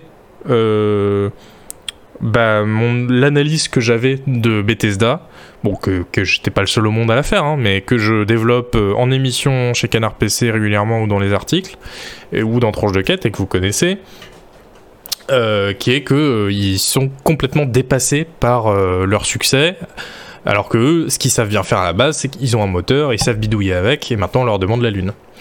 Donc, je vous lis un, un, des extraits par exemple de l'article. Il y a une histoire que certains développeurs. Il y a une histoire à laquelle certains développeurs de Bethesda croient dur, comme fer, que Bethesda est spécial parmi les studios à gros budget. Parmi les studios à gros budget. Si je commence à particuler, là, ça va pas le faire pour les articles. Que l'esprit de Bethesda peut surmonter n'importe quel défi créatif majeur. Comparé à Ubisoft Montréal, qui compte plus de 3500 employés, Bethesda Game Studio ne compte qu'environ 400 employés pardon, 400 employés au moment de la, publication de cet article. Et quand on sait que Fallout 4 et Skyrim, deux jeux qui se sont ensuite vendus à des millions d'exemplaires, ont été réalisés avec seulement une centaine de personnes en même temps, l'auto-mythologisation devient facile à croire. Certains développeurs, habitués à travailler avec des équipes relativement restreintes, étaient convaincus de pouvoir réaliser la même magie sur Fallout 76. Voilà, donc c'est exactement la même chose que chez BioWare. Hein. C'est la BioWare Magic, c'est-à-dire, oui, le développement de AAA c'est difficile chez les autres et tout, mais nous, on est trop fort, quoi qu'on fasse, on, euh, va, on va y arriver parce qu'on est spéciaux. Néanmoins, continue l'article, Bethesda est loin d'être un studio indépendant. Selon une source, Bethesda est une grande entreprise qui se prend pour une petite entreprise, avec une mentalité du type ça a marché dans les années 90, alors on va continuer à le faire. Euh, entre parenthèses, euh, on mesure à quel point ça doit être euh, une ambiance saine pour travailler une grande boîte qui se prend pour une toute petite boîte. Un ancien testeur a déclaré apparemment c'était bien pire avant. Les développeurs seniors nous ont dit que nous n'entendons plus parler du bon vieux temps où les gens dormaient au bureau pour Fallout 4. La direction veut gérer comme un département d'assurance qualité de 10 personnes le département QA. Attendez, la direction veut gérer le département d'assurance qualité comme un département de 10 personnes datant des années 80. Oh là, je sais pas, ma, traduction a, un peu merdé là, mais, mais vous voyez euh, ce que ça veut dire. Et c'est tout simplement pas comme ça que euh, le test de l'assurance qualité fonctionne. même chez Bethesda, la même résistance au changement persiste. Nous sommes les seuls à être assez fous pour essayer de faire des jeux AAA avec des équipes allégées, a déclaré une autre source. Mais cela a un coût. Pour le projet Fallout 76, ça s'est traduit par des fonctionnalités buggées, des builds cassés et de nombreux problèmes. Voilà, donc euh, c'est vraiment, euh, c'est vraiment pas nouveau en fait. Ce qu'on entend, c'est euh, une boîte qui a grandi trop vite et qui, a des petits problèmes de management, de gestion de projet. et aussi des problèmes techniques, parce que tout ça, c'est à relier aussi. Il y a, aussi un long passage de l'article qui explique comment ils ont essayé de prendre leur moteur maison, là, le, Creation Engine, euh, pour euh, faire Fallout 76 et comment c'était une horreur absolue. Voilà, donc fun, fun supposé, supposé fun, attention, on ne sait pas, présomption de, hein, de, journalisme. si ça se trouve, tout ça est faux et c'était un, vrai paradis sur Terre, le développement de Fallout 76, de Fallout 76 chacun jugera. Voilà, alors c'est la fin de, non pas tronche de quête, mais de nos news, euh, du segment news de cette, euh, de cette émission. Ce serait la fin du segment news de cette émission. Et maintenant, on va continuer avec, en parlant d'un jeu, d'un jeu Bethesda, figurez-vous, on va parler de Starfield. Voilà, un bel enchaînement. En fait, euh, donc au non i3, il y a eu 15 euh, minutes de gameplay de Starfield qui sont sortis. Alors je les ai pas regardés. Et je vous propose qu'on les regarde ensemble. Et qu'on... Euh, commente ça ensemble. Voilà, si ça vous dit. Et si ça vous dit pas, bah c'est la même chose, on la regarde quand même, voilà. Des 15 non minutes, c'est ça. Euh, c'est la première fois qu'on voit du gameplay de Starfield. Jusqu'à présent, on savait, on savait pas le détail sur le jeu, mais on avait vu un peu que des artworks et un ou deux screenshots très très vagues. Euh, mais surtout des artworks. Et là, ça y est, on voit euh, comment ça va se jouer. Merci Singy67 pour l'abo, merci beaucoup. Et donc, regardons ça.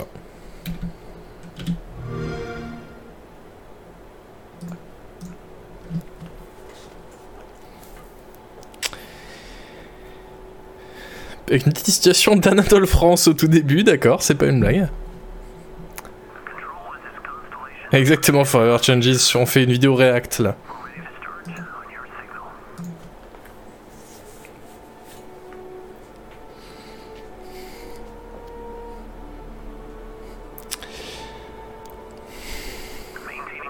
Donc pour l'instant on voit rien.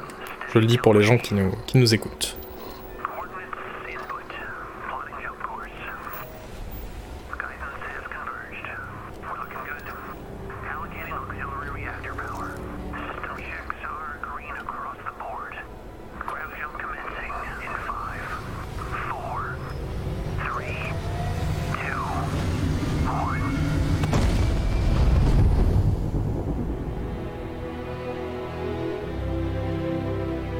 Ah ben là l'idée c'est pas qu'on juge le jeu, qu'on fasse un jugement final du jeu hein, à, Manor. Euh, Todd Award.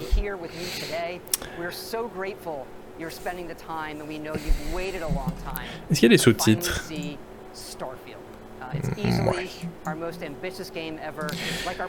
Notre jeu le plus ambitieux.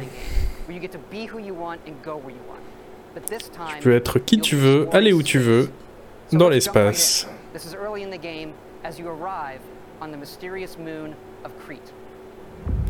Et on arrive sur la lune mystérieuse de Crete.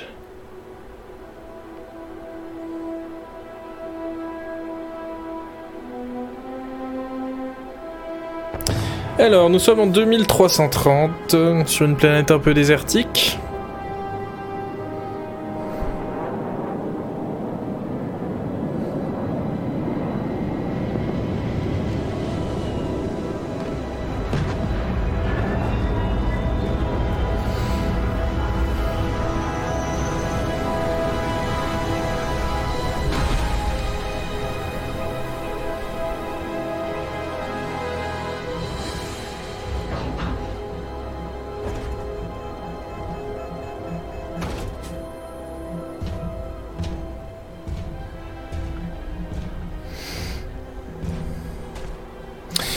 Attendez, je me rends compte que j'ai oublié de faire un truc dans l'émission là.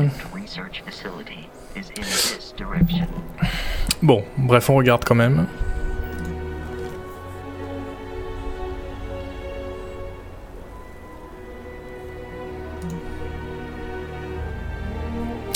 Alors, euh, ce qui est bien, c'est que ça ressemble pas du tout à un jeu auquel on a joué avant.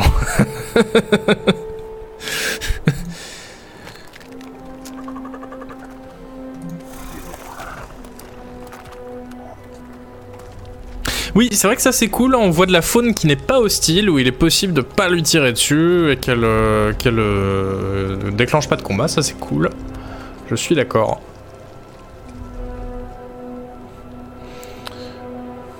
Mais évidemment, ça ressemble énormément à tout ce que Bethesda a fait jusque-là. Hein. Ça pourrait être un... Vous rajoutez l'interface de Skyrim là-dessus et on... penserait que c'est un mode. Hein. Après, je pense que visuellement, évidemment, ce sera plus beau que Skyrim. Heureusement, c'est 10 ans après. Mais c'est pour dire aux gens qui, pas, toujours pareil, qui ne voient pas la vidéo, à quoi s'attendre.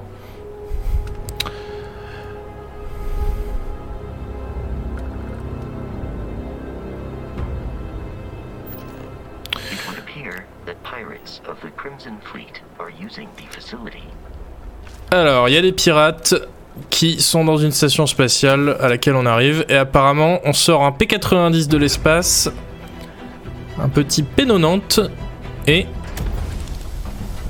on va mitrailler ça.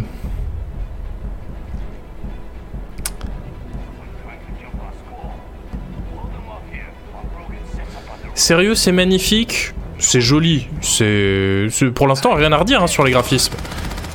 Oh là là là là Oh là là là là Pardon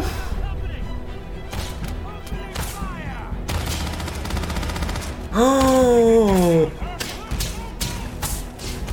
Mais quoi Ah, les, les, les, barres de points de vie, les l'absence de recul. Oh Oh, les gunfights, mais... Waouh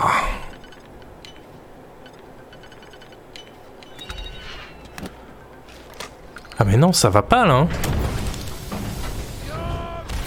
Non, j'avais pas vu, non. Je m'étais réservé pour jeu de quête. Non mais bon. Après, c'est une version alpha. Si ça se trouve, euh, dans la version finale, les ennemis, quand on leur tire dessus, il y a une petite animation pour montrer qu'ils ont pris une balle. Ça pourrait être, euh, ça pourrait être euh, du domaine du possible. Ok, il y a un vaisseau qui arrive et qui débarque d'autres pirates, ça c'est cool. Des petits, j'espère que c'est pas scripté, je pense pas d'ailleurs. Ça doit être des petits événements, voilà. T'attaques la base des pirates et du coup il peut en arriver d'autres, c'est cool.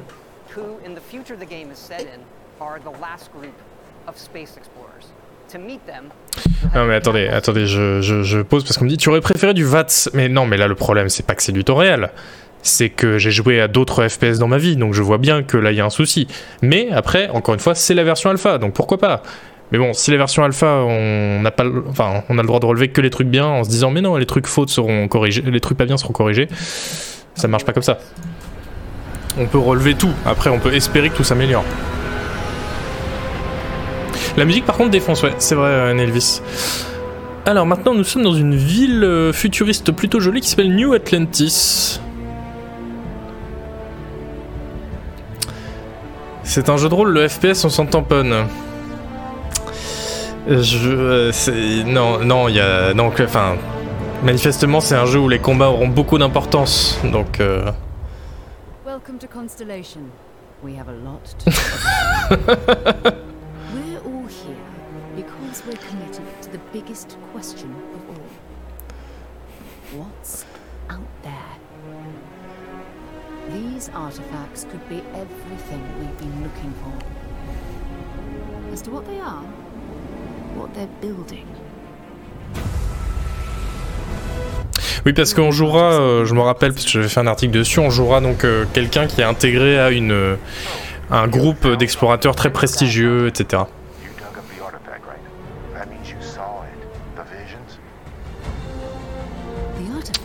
Ah, les combats de Skyrim étaient beaucoup moins pétés que ça, à, à l'imbashing.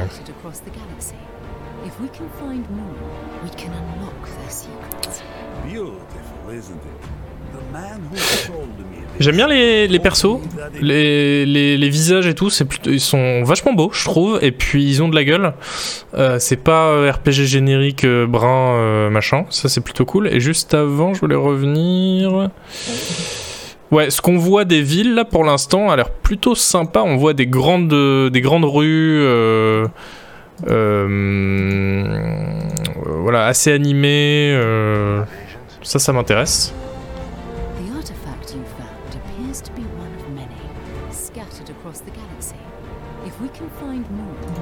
Voilà, genre ça, ça a l'air très très cool comme ville et on voit qu'il y a pas mal de PNJ, il y a pas mal d'animations. Ça, ça me, ça me plaît niveau immersion.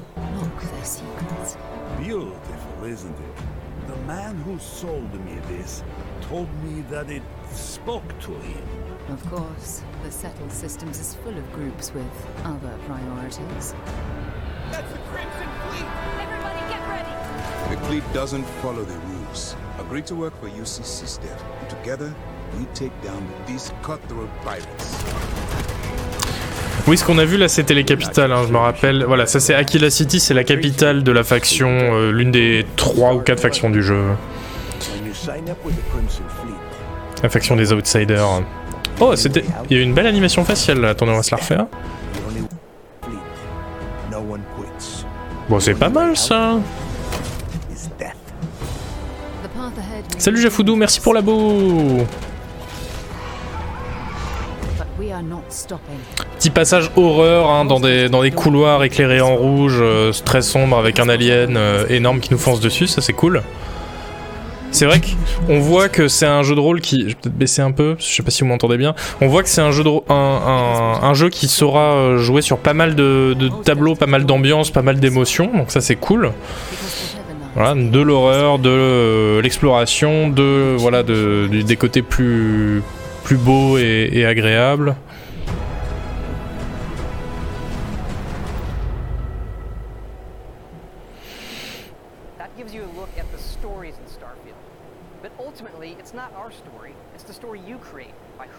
Ah bah oui, bien sûr, il n'y a pas d'histoire dans le jeu, c'est l'histoire que nous on crée, bien sûr.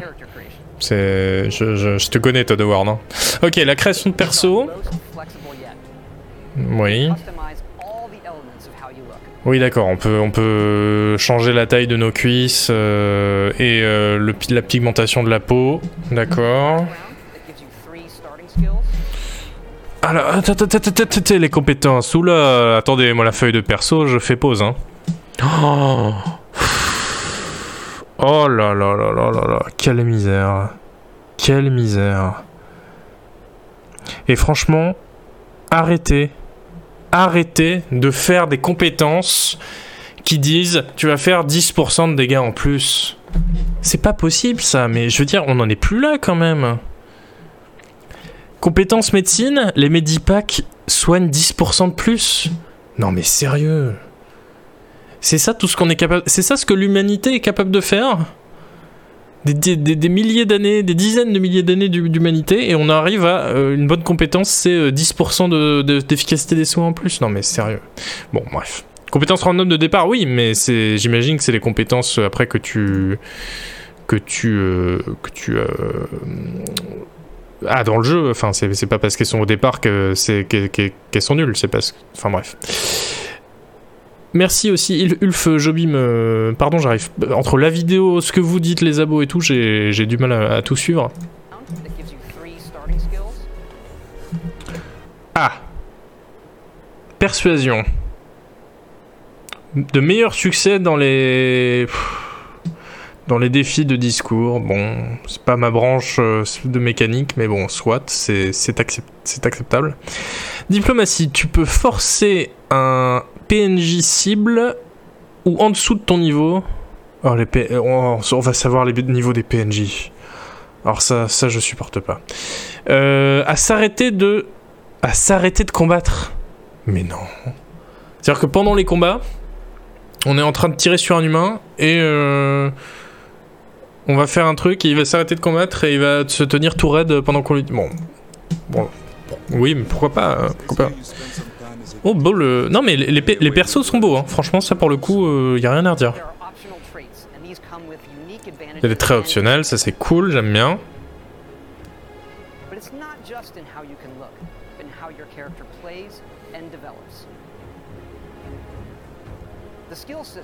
Ah. Oui, alors... le système de compétences combine le meilleur de nos précédents jeux. Ça ne dit pas grand-chose, euh, Todd. Oh tuer 250 ennemis avec une arme. Ah mais ok, c'est un défi. Bon, j'espère que c'est pas que c'est pas. Euh, non mais. Non mais ça, on... enfin. Compétence. Gagne 30 de résistance aux dégâts quand tu vises avec ton arme. Mais c'est pas c'est pas une compétence ça. Non mais j'arrête de faire des pauses parce que... Mmh, non, on a dit qu'on arrêtait.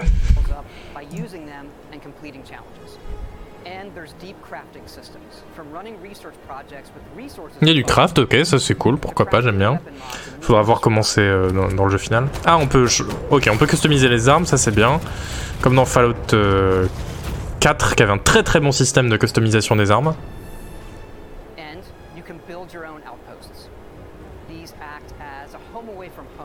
Et on peut créer notre propre outpost, ça c'est cool. Ça a l'air bien parce que c'est l'air moins social que dans Fallout 4. Dans Fallout 4, la base, c'était avant tout un hub où t'allais. euh, Enfin, c'était pas avant tout, mais tr- très vite, ça devenait un hub où les PNJ venaient, etc. Et tu devais le défendre, etc. Et ici, ça a l'air peut-être plus. Ouais, non, tu me diras, ils peuvent quand même l'attaquer. Il y a quand même des PNJ qui arrivent, peut-être. Mais j'espère que ce sera peut-être un peu plus peaceful, euh, plus dans la construction. Même si c'est pas un jeu. C'est pas un city builder, hein, mais.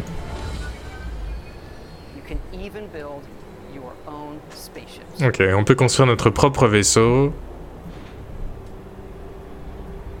Agbu là, il était, il était euh, ultra chaud. Ah bah oui, quand on crée poste, bah oui, oui, bien sûr. Oh, il est beau le vaisseau. Attendez. euh. Ah, c'est bien fait, c'est bien modélisé. Ça, j'apprécie. Puis j'aime bien l'esthétique euh, NASA punk qu'ils disent dans le jeu. Donc, en gros, ça veut dire, on garde le côté très utilitaire de la NASA et puis on le, on- ça devient un peu futuriste. J'aime vraiment, je trouve ça vraiment cool. Les gros caissons en plastoc. euh.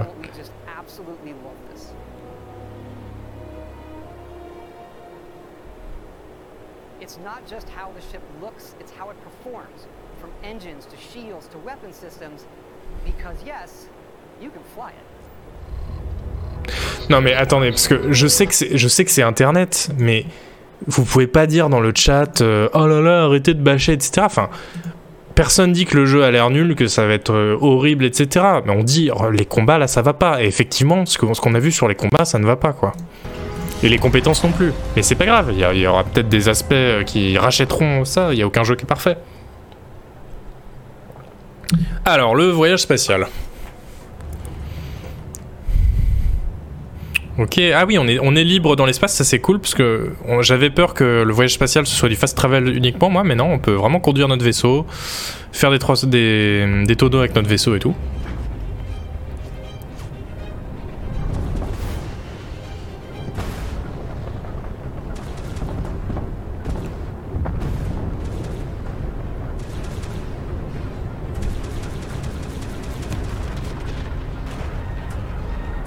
Ah, mais voilà, mais exactement, c'est ce qu'on dit dans le chat, on n'y joue pas pour les combats. Bah, en tout cas, on y joue déjà un peu plus pour les combats que pour l'histoire, j'ai envie de dire. Et euh, non, on- je suis d'accord, on y joue pour la progression, et là on a vu les compétences, et on y joue pour l'exploration. Et ça, ça, a priori, ça va être le grand point fort, j'espère, de Starfield, c'est que l'exploration sera super cool. Le voyage spatial est super cool. Ah, il y a des. Oh, trop bien, il y a des hum, stations spatiales euh, dans le vide stellaire, ça c'est chouette. Ça me fait un peu penser à Everspace, les combats là, c'est bien.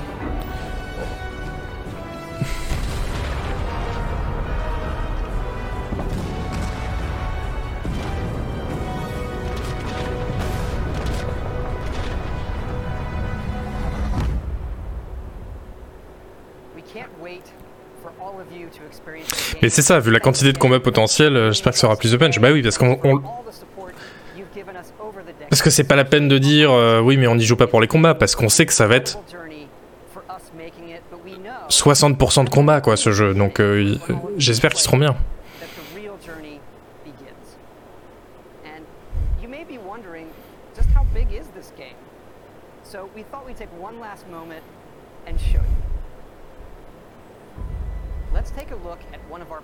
Alors, l'une des 1000 planètes qui seront dans le jeu.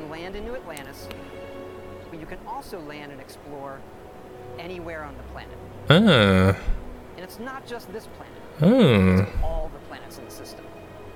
ok.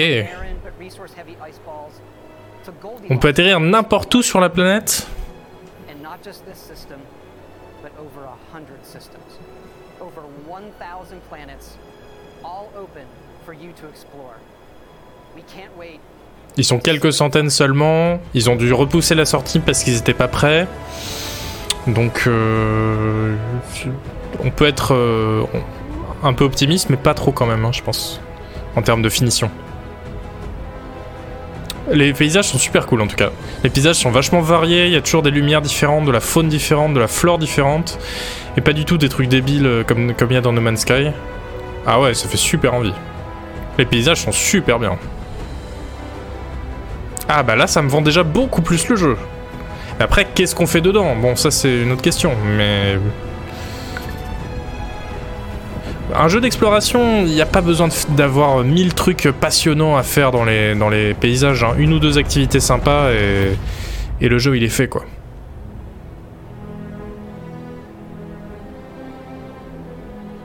Ah non, il a dit. Il a dit anywhere. Hein. Donc. Euh, on peut, effectivement atterrir n'importe où sur la planète. Après, ce sera du procédural, effectivement, hors des zones, euh, hors des zones faites à la main. Il y a Kesserja qui nous dit il n'y a pas de transition sol-espace. Oui, euh, il y aura un écran de chargement entre la surface de la planète et l'espace, mais ça, c'est évident parce que c'est Bethesda. Il y a 200 000 lignes de dialogue. Ok. Eh ben, c'était un quart d'heure de gameplay de, Starfield. Euh... Alors, on va faire un petit poll.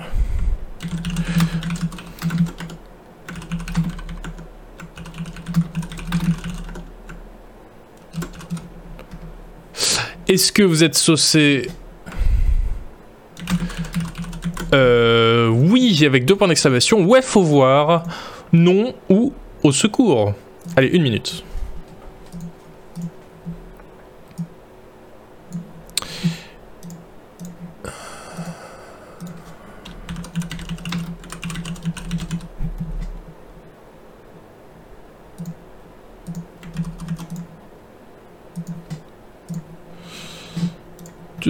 Et moi, pendant ce temps, je fais un petit truc que j'avais oublié de faire. J'avais oublié. Il y avait un article que je voulais qu'on lise ensemble et je l'avais pas traduit parce que je suis euh, extrêmement malin. Euh, donc voilà, faut me donner un peu, euh, pas, pas beaucoup, mais faut me donner un peu de temps. un tout petit peu. Donc si vous voulez aller faire pipi, c'est le, le bon moment. Pendant que mon IA traduit traduit l'article.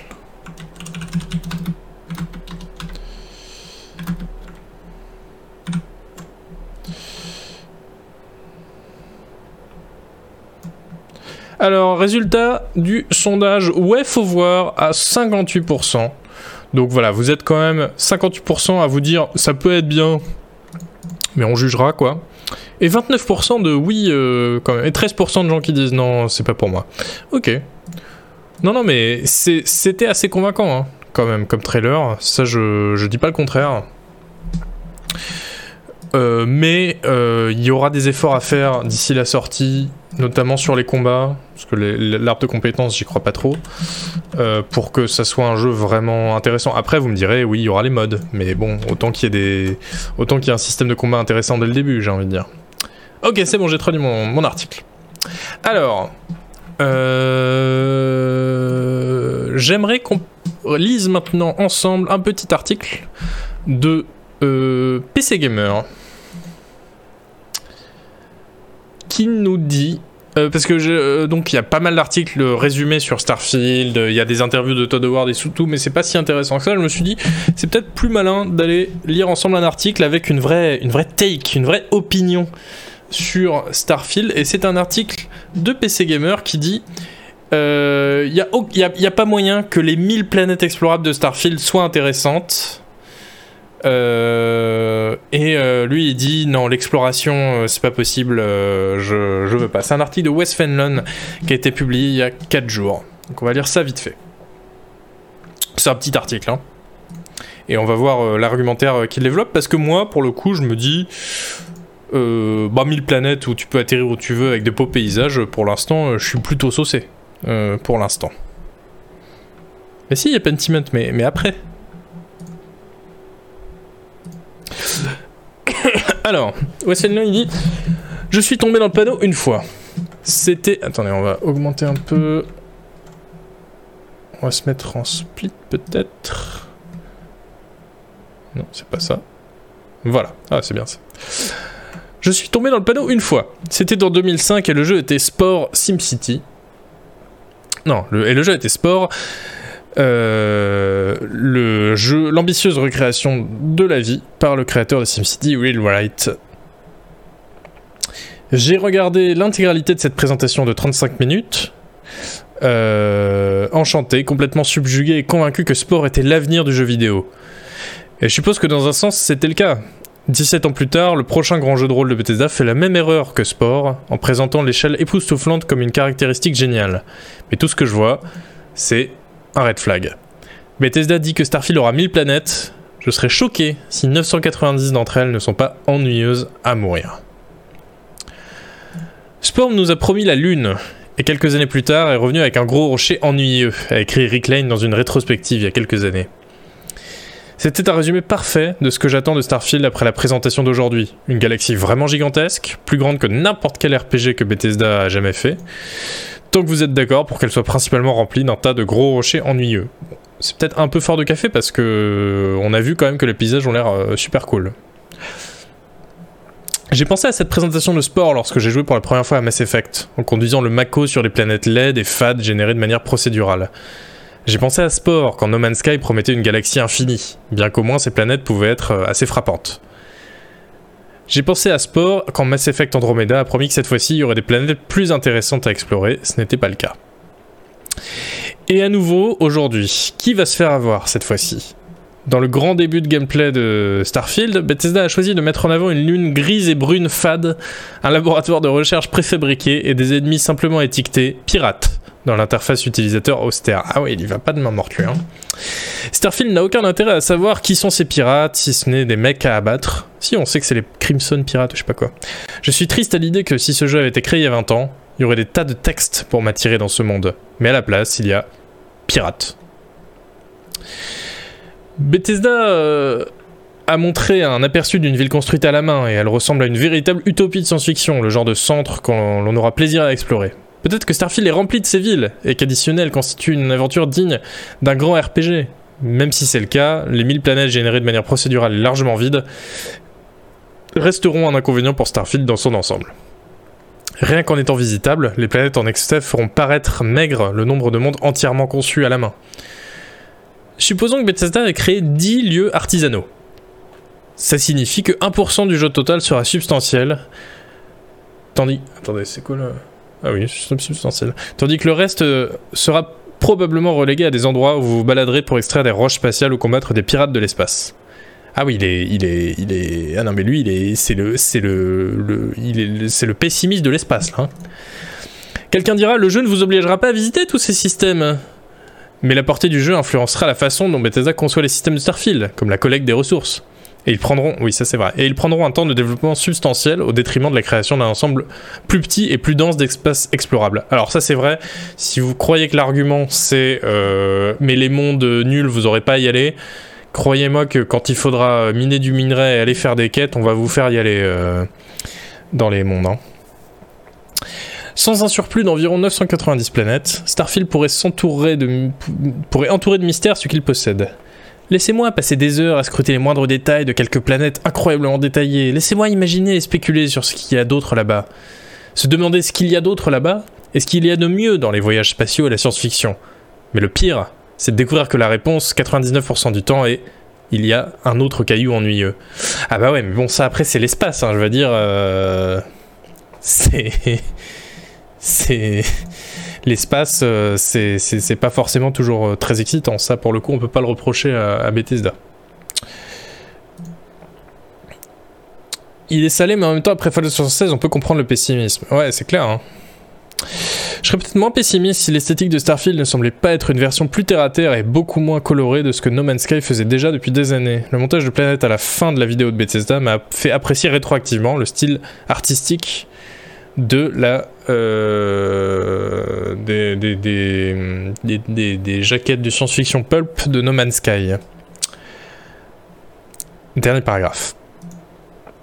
Le RPG le plus célèbre de Bethesda, Morrowind, fait environ 24 km. Vous pouvez le traverser en une heure en faisant votre jogging, mais chaque endroit est... Euh, et c'est quoi le mot original? Est alien et unique, quoi, euh, et étrange. Unique et mémorable d'une manière que Bethesda n'a jamais reproduite depuis. Avec Oblivion, Bethesda a plus que doublé la taille de la carte, qui est passée à 57 km. Exotique, oui, c'était bien. Mais en comparaison, elle ressemblait à un monde fantastique générique. Oui, bah c'est sûr qu'Oblivion, c'était horrible comme univers. Les ruines elfiques étaient particulièrement ennuyeuses, pleines de couloirs générés de manière procédurale. Pour un jeu qui nous parle de la majesté époustouflante de l'exploration spatiale, Starfield n'a jusqu'à présent rien montré qui puisse réellement stimuler l'imagination. des planètes générées de manière procédurale que j'ai déjà vues, des fusils d'assaut et des fusils à pompe qui tirent dans une version améliorée d'une base dans laquelle j'ai tiré dans Mass Effect il y a 15 ans, une interface utilisateur largement allergique à la couleur ou au style. Bon, je trouve que. Ah, alors, j'étais d'accord jusque-là, après le côté épuré de l'interface, ça fait partie de la DA du jeu et c'est pas un problème. Euh, peut-être que Bethesda garde les meilleurs éléments pour l'année prochaine. Peut-être que les bribes d'histoire et de dialogue qu'il évoque suffiront à porter le jeu tout entier sur ses épaules. La grande science-fiction a quelque chose de nouveau à dire, mais jusqu'à présent, l'idée principale de Starfield semble être de faire plus grand. Et j'ai été échaudé par cette idée trop souvent. Ah oui, et puis bah là, impossible de pas penser à ce qu'on a vu avant dans l'article sur Fallout 76 où les gens disent de toute façon, Todd Howard, il a pas d'idée, tout ce qu'il pense c'est bigger is better. Donc, euh, effectivement. Et eh ben, euh, Ouais, je, suis pas d'accord avec tout dans cet article. Euh, c'était un point de vue intéressant, le point de vue du mec euh, qui est ultra pas chaud. c'est un point de vue. Euh, je m'estime que quelqu'un gris, mais lui, il me bat à plat de couture. ça mais bon, ça c'est pour récolter les hate clics. Hein. c'est pour que les gens cliquent sur sur Twitter. Mais je bois pendant les vidéos Franco de comme vous, comme vous me voyez pas, j'ai un grand verre d'eau à côté. Euh, salut Ziviline. Alors, euh... Il faudra juger sur pièce. Moi, je suis d'accord que, en fait, la démonstration qu'il fait, il a trouvé la planète du sel. La démonstration qu'il fait, euh, elle est assez irréfutable quand il dit, mais regardez le nombre de, mètres, de kilomètres carrés qu'avait Morrowind. Et regardez le nombre de kilomètres carrés qu'avait Oblivion. Vous, vous voyez bien que le nombre de kilomètres carrés, c'est pas ça qui fait un bon jeu. Et je dirais même, c'est pas ça qui fait un bon jeu d'exploration. Parce que t'as des très bons jeux d'exploration qui sont pas très grands au final. Skyrim est un bon exemple. Skyrim, c'est un monde qui, euh, dans les standards d'aujourd'hui, est assez petit. Euh, et pourtant, c'est euh, génial. Subnautica, c'est beaucoup. C'est un monde qui est assez grand, mais en fait, qui est, où tu ne vas que dans certains endroits, parce que le reste, c'est des, des, zones un peu désertiques sous l'eau. Euh, et euh, c'est quand même passionnant. Outer Wilds, voilà, on en parlait. On ne sait rien de l'histoire et de l'écriture, or ce sont des points capitaux. Mais arrêtez. Mais arrêtez, c'est un jeu Bethesda. Alors là, pour le coup, non, mais moi, je suis prêt à défendre Starfield, à dire non, non, on jugera sur pièce. Je pense que l'exploration, ça va être cool. Ils vont améliorer les combats. Euh, la progression, ça peut être chouette. enfin, voilà, ça peut être vraiment super bien. Mais on peut pas. Enfin, évidemment, on va leur laisser, euh, les laisser, euh, leur laisser le bénéfice du doute, mais si dès maintenant on en est à se dire, mais non, si ça se trouve, l'histoire sera, sera géniale, euh, enfin, voilà, ce sera sans doute pas ce qui sauvera le jeu, Nonian John Race.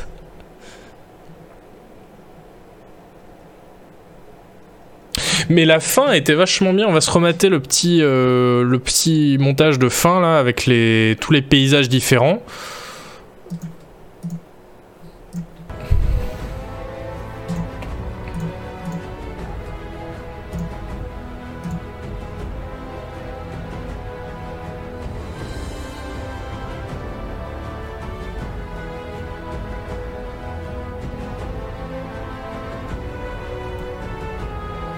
Ouais, non, non, il a pas à dire, là, ça ça, fait très envie.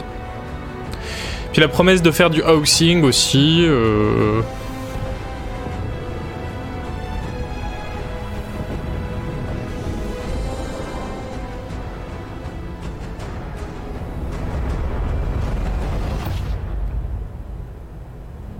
Ouais, ça, ça tue vraiment. Ça, la fin, franchement, il n'y a pas à dire. C'est dingue de casser un jeu à ce point sans y avoir joué. Tu, parles du mec dans l'article peut-être parce que moi j'ai pas du tout cassé le jeu là. Euh, ok, ça c'était euh, Starfield. Bah écoutez, on, jugera sur pièce. Euh, pour l'instant, pour l'instant, mais un peu comme tous les jeux Bethesda, à chaque reveal Bethesda, en même temps, moi je me dis la même chose. Il euh, y a des côtés qui apparemment seront pas terribles, il y a des côtés qui seront très bien. Après, faut juste voir, c'est juste une histoire de voir comment euh, ce sera euh, équilibré. et, peut-être que les côtés un peu moins réussis seront rachetés par, là en l'occurrence par exemple, une exploration de super beaux paysages. pour le coup, pour les super beaux paysages, ça a l'air d'être bien parti. Franchement, moi je suis chaud. Après, vraiment, si, si, si corrige pas les combats et qu'on se tape des combats euh, aussi euh, banal pendant, pendant 200 heures, ça va, faire, ça va faire très mal, quoi. Mais le jeu, il sort dans un peu moins d'un an, donc il y a le temps aussi de, de corriger un peu le tir. Bon, maintenant qu'on a parlé de Starfield, attention, un goéland, on va, euh, on va parler un peu de Pentiment, juste parce que Kabuka est dans le chat. Alors déjà, on va euh, regarder le trailer donc du nouveau jeu de rôle d'Obsidian qui a été annoncé au Nono 3. Attention, c'est parti.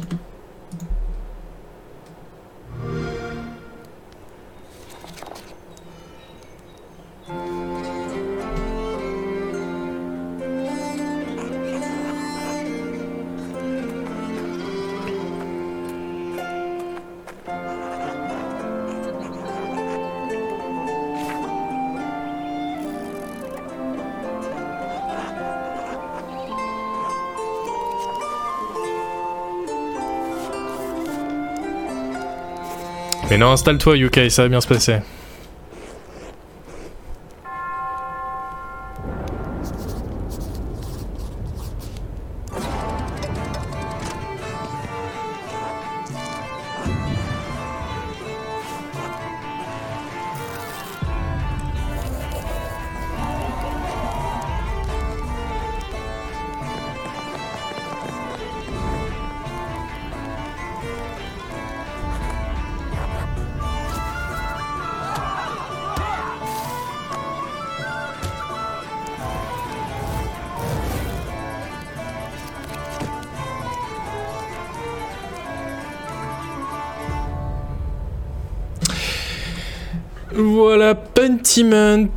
Qui sortira donc en novembre. Alors moi j'étais assez content quand euh, le, il a été annoncé. Voilà, petit petit euh, petite, euh, petit plaisir très personnel.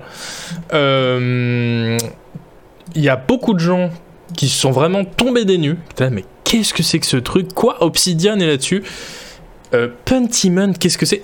Euh, et, il y avait les, spectateurs et spectatrices de Tronche de Quête qui étaient genre Mais oui, mais c'est Pentiment, euh, Isual nous en parle tous les mois dans Tronche de Quête. Et voilà. Et voilà, au moins vous étiez préparés pour, cette, pour cette E3. Bon, Pentiment. Alors, c'est donc le fameux nouveau jeu de rôle d'Obsidian euh, vous savez qu'Obsidian est toujours sur quatre projets à la fois. Euh, donc il y avait Avowed qui est le grand triple euh, A, le Skyrim Killer qui a encore perdu son lead, je sais pas quoi, lead writer récemment, dans lead designer et qui va pas sortir tout de suite, je pense. Ça a l'air très mal barré. Et puis après 15 ans à tanner son patron, parce qu'effectivement ça fait 15 ans que Josh Sawyer le créatif directeur d'Obsidian, Tan Fergus Urquhart, qui était son patron à Black Studios. Euh, euh, il, Fergus a finalement donné son petit hocher à Josh Sawyer en lui disant Ok, vas-y, fais un jeu de rôle historique si tu veux et arrête de me pomper l'air. Donc, euh, Josh Sawyer a eu le droit de faire son grand jeu de rôle historique. Donc vous savez que Josh Sawyer, le créatif directeur d'Obsidian, est quelqu'un qui a fait des études d'histoire, euh, et qui est euh, voilà très euh, comment dire qui est très intéressé par le Moyen Âge en Europe, par la langue latine, etc. Enfin voilà, c'est un peu un nerd de ce truc-là. Il a, il a appris à parler allemand. Et, c'est un grand fan de Darklands dont on parlera justement après. et donc il a fait son jeu d'enquête au Moyen Âge. Et euh, c'est le fameux jeu qui est censé être inspiré par Disco Elysium, mais alors là, euh, tout le monde voit ce que c'est Ou je remets le trailer? Non, tout, le monde voit. Donc, tout le monde disait c'est le Disco Elysium de Obsidian parce que Josh Sawyer avait dit, mais à la sortie de Disco Elysium, Josh Sawyer avait dit, mais c'est incroyable, faut, faut qu'on fasse tous des jeux comme ça. Et en fait, euh, sur Twitter, là, Josh, Josh Sawyer a un peu démenti. Euh, il a dit, euh, non, en fait. le c'est inspiré de Disco Elysium dans le sens où euh, on veut que ce soit bien écrit, réactif, etc. Mais c'est pas du tout la même chose. C'est pas euh, un jeu de rôle isométrique, etc. Voilà. Donc euh, faut, faut un peu redescendre sur terre là-dessus. oui, sans doute, il va pouvoir prendre la direction de Avog. Oui, oui, oui. Bah, mais son, travail de creative director, c'est déjà de donner des idées de design et de, création pour, euh, tous les projets de Obsidian. Donc il, il est déjà impliqué dans Avowed. On va du coup regarder un petit, lire ensemble un petit article qui s'appelle Qu'est-ce que Pentiment, tout simplement, un petit article de Rebecca Valentine chez IGN, euh, article qui est sorti le 12 juin. Et euh, Rebecca Valentine, elle a été parlée à Josh Sawyer et elle nous résume un peu bah, ce que c'est que ce jeu, qui est quand même un peu étrange. Hein. C'est vrai que j'ai pas dit pour les gens qui euh, nous écoutent seulement en podcast, mais donc c'est un jeu avec des graphismes entièrement dans le style des illustrations de... Oh là là, je vais me perdre euh, dans, les. J'ai plus les mots qui me viennent là, mais des, les illustrations de manuscrits euh, médiévaux là. Euh, les enluminures, voilà, c'est ça. voilà, mais vous imaginez un jeu entier qui se passe dans la, dans la tapisserie de Bayeux et vous serez pas très loin, sauf que apparemment c'est un, un Cluedo chez, chez des moines. Parce que oui, aussi, Josh Sawyer, c'est un immense fan, ça tout le monde le sait, de, du nom de la rose. Voilà. Alors, le petit article de Rebecca Valentine. Nous avons parlé à Josh Sawyer de ses idées vieilles de plusieurs décennies pour Pentiment et de la façon dont il a finalement mené à bien ce mystère médiéval. Tiens, on va se mettre un peu de musique en fond, ça vous va? Un peu de lofi pour aller avec le, Moyen-Âge. Euh, la façon dont il a finalement mené à bien ce mystère médiéval. Pentiment, le mystère narratif médiéval de Sawyer qui vient d'être annoncé, est en développement depuis environ 4 ans maintenant. Mais si vous demandez à Sawyer, tout a vraiment commencé en 1992. Et ça, les, euh, les lecteurs et lectrices de Canard PC euh, qui ont de la mémoire savent pourquoi on dit 92. Parce que c'est la date de sortie. J'ai même, pas même pas lu la suite, mais je sais c'est la date de sortie de Darklands. À l'époque, Sawyer appréciait un RPG appelé Darklands, développé par Microprose pour MS-DOS. L'action se déroulait dans le Saint-Empire romain germanique au XVe siècle, mais avec un penchant surnaturel qui laissait place aux démons et aux conspirations des Templiers. Sawyer est tombé amoureux de cette approche de la fiction historique et, après avoir obtenu un diplôme d'histoire et travaillé dans le domaine des jeux, l'idée d'un jeu de fiction historique lui est restée en tête. C'est l'époque où ils travaillaient encore ensemble chez Black Isle que Sawyer a présenté la première graine de ce qui allait devenir Pentiment à Fergus Urquhart, aujourd'hui le PDG d'Obsidian. À l'époque, Sawyer ah, j'ai oublié de scroller. À l'époque, Sawyer était concepteur, euh, était donc euh, designer, j'imagine. Voilà. C'est où? Voilà. Sawyer était designer et travaillait sur des projets tels que Icewind Dale et le Dale 2 et le premier Fallout 3 qui a été annulé. Donc c'est Fallout Van Buren pour les connaisseurs. Salut Baby One, merci pour labo. Euh, comme l'explique Sawyer, Urquhart, le PDG, n'était pas emballé par sa proposition à l'époque et pensait que les personnes ne connaissant pas l'histoire ne voudraient pas y jouer. Alors, on reviendra là-dessus. Hold that thought, comme disent euh, les Anglais. Mais Sawyer n'était pas d'accord. Et l'idée, le salarié relou qui veut rien lâcher en 20 ans, mais c'est exactement ça Cassaria, mais je l'imagine. En plus, Sawyer, il est vraiment, je pense qu'il a vraiment une personnalité de mec, euh, de mec relou. Je l'aime bien, il est cool et tout, mais tu vois sur Twitter que euh, il, il, a des, il lâche pas les trucs quoi. Donc là, 20 ans à, te tirer sur la manche pour demander à faire son jeu, mais tu m'étonnes que Fergus, au bout de 20 ans, il dit Ouais, tu sais quoi, vas-y, vas-y, fais ton jeu. A-t-il tort? Non, non, bah, tant mieux, tant mieux. Docteur Loose, merci pour le 17 mois d'abo. Donc Sawyer n'était pas d'accord que les personnes connaissant pas l'histoire ne voudraient pas y jouer. Et l'idée a refait surface des années plus tard lorsque les deux hommes se sont retrouvés chez Obsidian, où Sawyer était le, lead designer de Fallout New Vegas et Pillars of Eternity, et le directeur de Pillars of Eternity 2. Pendant la l'accalmie qui a suivi euh, Pillars 2, alors que des discussions sur une acquisition par Microsoft circulaient, Sawyer a relancé son ancien projet de jeu d'aventure narratif. Alors il faut savoir aussi que Pillars 2 a été un vrai échec, euh, euh, sinon critique, au moins commercial.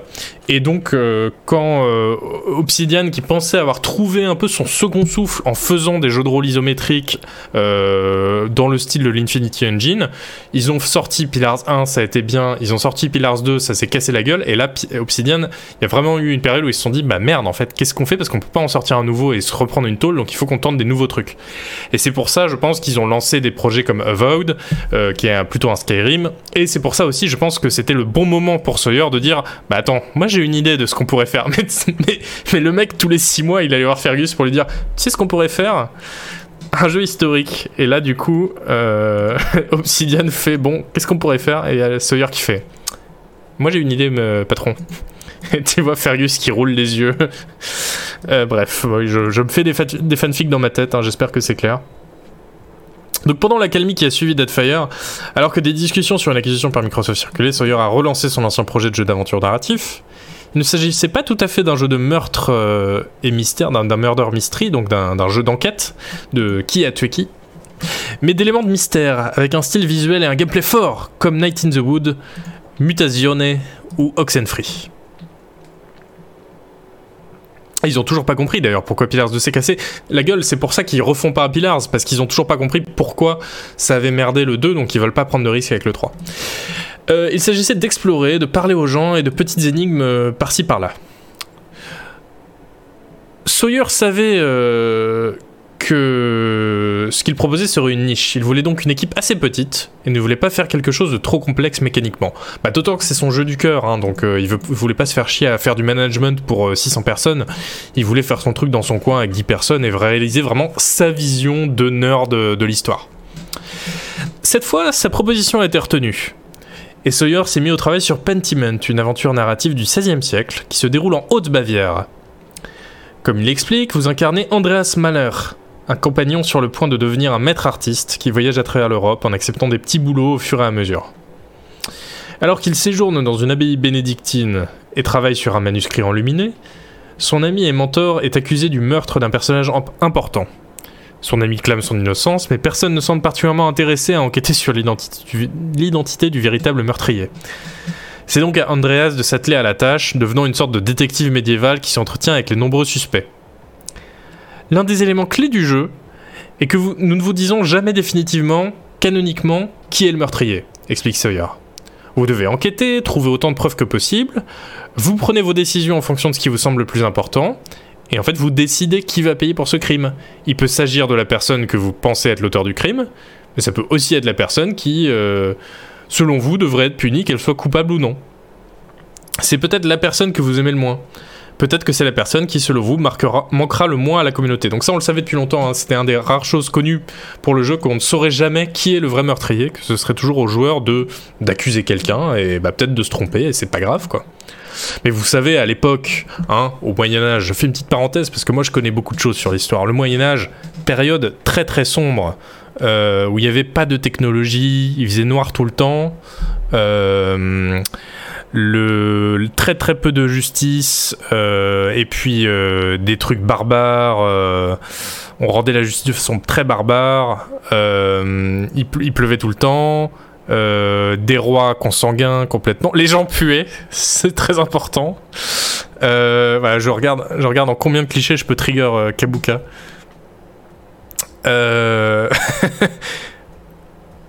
Un cours magistral, on sent qu'il a bossé. Bah, masterclass. Hein. Tuait tout le monde, droit de cuissage, voilà, merci. On cramait les sorcières, voilà, c'est bon, on est, on est dedans là. Les dents pourries partout, la peste en permanence, évidemment. Euh, merci Snortino pour ton 26e mois d'abo, merci de soutenir la, la- la- la- l'enseignement de l'histoire. Euh, et puis euh, voilà, c'était l'hiver toute l'année, l'église volait les pauvres, etc. etc. bon, voilà, je crois qu'on a fait le tour. les gens mangeaient de la bouse. Mais Kabuka, qui est euh, historienne dans le chat, confirmera hein, que jusque-là, c'est extrêmement factuel. Mais le scénario décrit par Sawyer n'est que le début de Pentiment. Au total, Pentiment couvre une, période d'environ 25 ans, au cours de laquelle se produisent de nombreux crimes, meurtres et conspirations dans lesquels Andreas est, compliqué, impliqué d'une manière ou d'une autre. Mais malgré l'aspect policier de l'explication de Sawyer, il est réticent à qualifier Pentiment de jeu de détective. Parce qu'il dit qu'il n'y a pas beaucoup de mécanismes de jeu de détective. Il s'agit plutôt d'une aventure narrative avec des éléments de mystère et de meurtre où les choix ont des conséquences. Ah bah ça m'aurait manqué, tiens.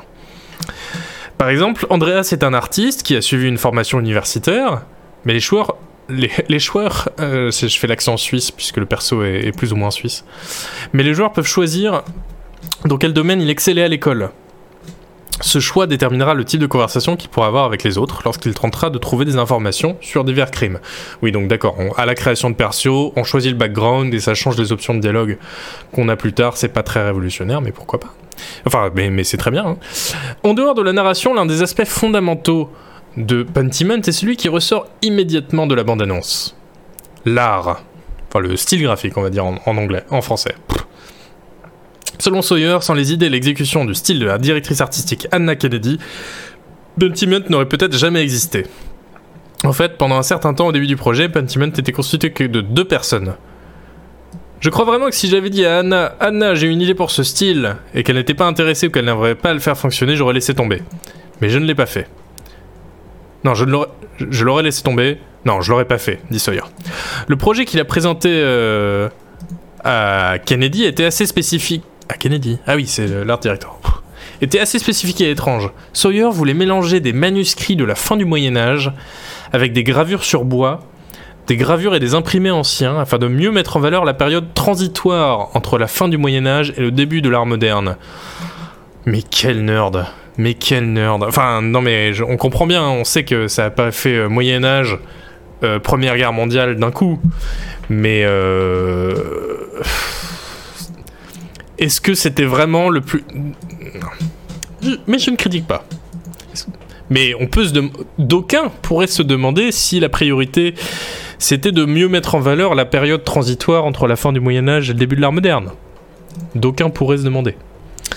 L'une des choses que je trouve vraiment géniale chez elle, c'est qu'elle est très douée pour analyser de manière critique la façon dont une œuvre d'art est composée en termes de poids, de traits de couleurs, où les couleurs vont et où elles ne vont pas, où les noirs vont et ne vont pas, quand l'encre est utilisée plutôt que la peinture et d'autres choses de ce genre, explique Sawyer. Elle a donc été capable de déconstruire un grand nombre de ces images que nous utilisons comme référence. Puis de reconstruire un guide de style pour qu'elle et les autres artistes de notre équipe puissent synthétiser ce nouveau style que je trouve vraiment fascinant. Pour certains, les manuscrits. Donc euh, voilà, on voit des. Je vous remontre les screenshots si vous venez d'arriver. hein, euh, voilà, vous voyez, c'est. euh, C'est. C'est un style. fort particulier. Voilà, mais pourquoi pas. Pour certains, les manuscrits médiévaux peuvent être un peu intimidants à regarder avec leur choix de police stylistique. Sawyer rassure que l'accessibilité a été prise en compte, avec un mode de police facile à lire qui, selon lui, a été rendu possible en partie grâce au soutien et à l'intérêt de Xbox pour le projet, puisque vous savez qu'entre-temps, Microsoft a racheté le studio, a racheté Obsidian. Et l'accès aux équipes d'accessibilité de Microsoft, qui est très fort pour ça d'ailleurs. En fait, l'acquisition d'Obsidian par Xbox en 2018 a apporté un certain nombre d'avantages à Pentiment spécifiquement. Et Sawyer dit qu'il l'avait toujours conçu comme un jeu Game Pass idéal. Oui, d'accord, c'est le jeu Day One sur Game Pass. Euh, merci, monsieur JS, pour ton 25 mois d'abo, merci beaucoup. Je pense que, que Microsoft et Xbox ont accès à beaucoup d'ac- ont accès à beaucoup d'accessibilité. D'accord. Leurs laboratoires d'accessibilité sont extrêmement utiles. Ce jeu n'est pas vraiment censé être euh, difficile. Le fait de disposer de laboratoires d'accessibilité pour donner le jeu à des personnes qui ont des limitations différentes des vôtres ou des miennes, c'est vraiment génial d'avoir des retours comme euh, ce texte est difficile à lire, nous avons besoin d'un meilleur contraste, nous avons besoin de plus d'options, nous avons besoin de la synthèse vocale. Toutes sortes de choses de ce genre nous sont extrêmement utiles. Nous n'aurions normalement pas accès à ces ressources. De plus, honnêtement, l'accès de Microsoft à la localisation, donc la traduction du jeu, est vraiment important. Ce jeu est très textuel. C'est un jeu Obsidian. Surtout lorsque les gens n'y jouent pas en anglais, la qualité de la traduction va faire ou défaire leur expérience. Selon Sawyer, bien que le cadre et le style soient très différents, Pentiment explore un certain nombre de thèmes identiques à ceux de son travail passé sur euh, New Vegas et les deux jeux Pillars of Eternity. En particulier la mort, la transformation sociale et les conflits de classe. Plus précisément, Sawyer explique que Pentiment examine ces idées en dressant un portrait large et diversifié de la société médiévale et des nombreux types de personnes qui la composent. Bon alors la société médiévale, hein, euh, on vous la refait, c'est des paysans crasseux euh, qui n'ont pas de dents et des seigneurs sanguinaires consanguins qui ont une grosse épée et qui dé- décapitent les gens comme ça euh, parce qu'ils les regardent mal dans le couloir. Ça c'est documenté. Hein, euh, J'ai j'ai un très bon livre de Laurent Deutsch qui, qui explique ça. Je voulais montrer un large éventail de personnes dans cette communauté. C'est pourquoi il n'y a, pas que des moines, mais des moines, les nonnes qui vivent dans la maison près d'eux. Euh, il y a la paysannerie, euh, les artisans, le forgeron, le meunier que tout le monde déteste parce qu'il est affreux, comme c'est souvent le cas. Quoi? C'est quoi cette histoire sur les meuniers là? Le, meunier que tout le monde déteste parce qu'il est, il est, il est atroce, comme c'était souvent le cas. D'accord. Euh, Apparemment, ça c'est documenté pour le coup. Euh, je voulais montrer l'étendue de la société et dépeindre et la dépeindre aussi bien que possible. Bien que Sawyer soit conscient que on est vers la fin, bien que Sawyer soit conscient que Pentiment est un peu une niche, avec son exploration approfondie de l'histoire, de l'art et de la culture médiévale, il pense que regarder la bande-annonce présentée aujourd'hui au Xbox Game euh, Showcase est un assez bon point de repère pour évaluer si une personne va l'aimer ou non. Mais il dit aussi vouloir capter un public intéressé par l'histoire ou l'art médiéval, qui n'est pas nécessairement un joueur assidu ou familier de ses travaux antérieurs. Et son objectif ultime pour Pentiment est qu'il soit, au moins à un certain niveau, éducatif pour quiconque le prend en main. Si les gens ne connaissent rien à l'histoire et qu'ils en aiment juste l'aspect et l'idée, je veux qu'ils y jouent et absorbent passivement des connaissances au fur et à mesure qu'ils le parcourent. Je veux qu'ils apprécient l'histoire, qu'ils se divertissent par elle, mais aussi qu'ils acquièrent une meilleure compréhension de la façon dont les gens vivaient au XVIe siècle. Ok.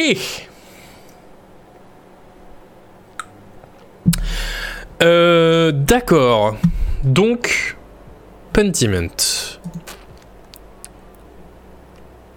On va se regarder le trailer avec tout ça en tête, je pense.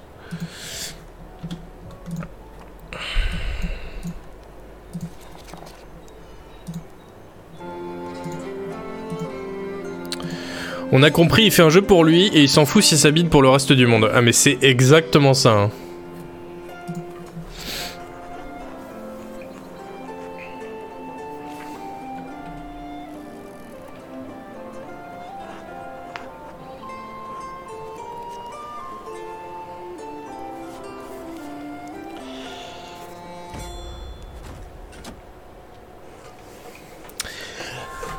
Alors justement, parce qu'il y a quelqu'un qui dit pourquoi pas, même si les graphismes sont quand même bien laids. Et euh... En fait, je suis... Comment dire C'est pas que je suis d'accord, c'est que j'ai conscience que ça peut rebuter des gens. Et d'ailleurs, je me compte peut-être un peu parmi les gens. Euh, j'ai l'impression que c'est peut-être un peu trop original, vous voyez, un peu trop, euh, un peu trop spécifique pour que euh, des... le grand public s'y intéresse en fait. Je pense qu'effectivement c'est pas con pour attirer des médiévistes, des... et puis des joueurs peut-être qui sont habitués aux jeux indés, que ça dérange pas de jouer à des, jeux qui ont un- une DA peut-être un peu, un peu différente. Mais je pense que le jeu va se viander à cause de ça. Et c'est dommage parce que je pense que le jeu aurait été euh, Disco Elysium avec un skin médiéval, quoi. Donc c'est-à-dire un jeu d'enquête euh, isométrique. Euh, ça aurait eu euh, dix fois plus de succès. Bon, je fais des plans sur la comète hein, parce qu'il n'est pas encore sorti, mais je pense que c'est un style euh, graphique trop clivant. Euh, c'est pas une question de est-ce que j'aime ou pas, hein, c'est, que ça ressemble pas assez aux autres jeux vidéo pour, pour faire un carton, quoi. Donc ça, c'est dommage, je trouve. Mais il est dans le Game Pass. Oui, c'est vrai. Oui, après, c'est vrai que la présence dans le Game Pass euh, atténue un peu l'impact euh, que, peuvent avoir les ventes, puisque c'est aussi un produit d'appel pour le Game Pass, etc. Quoi.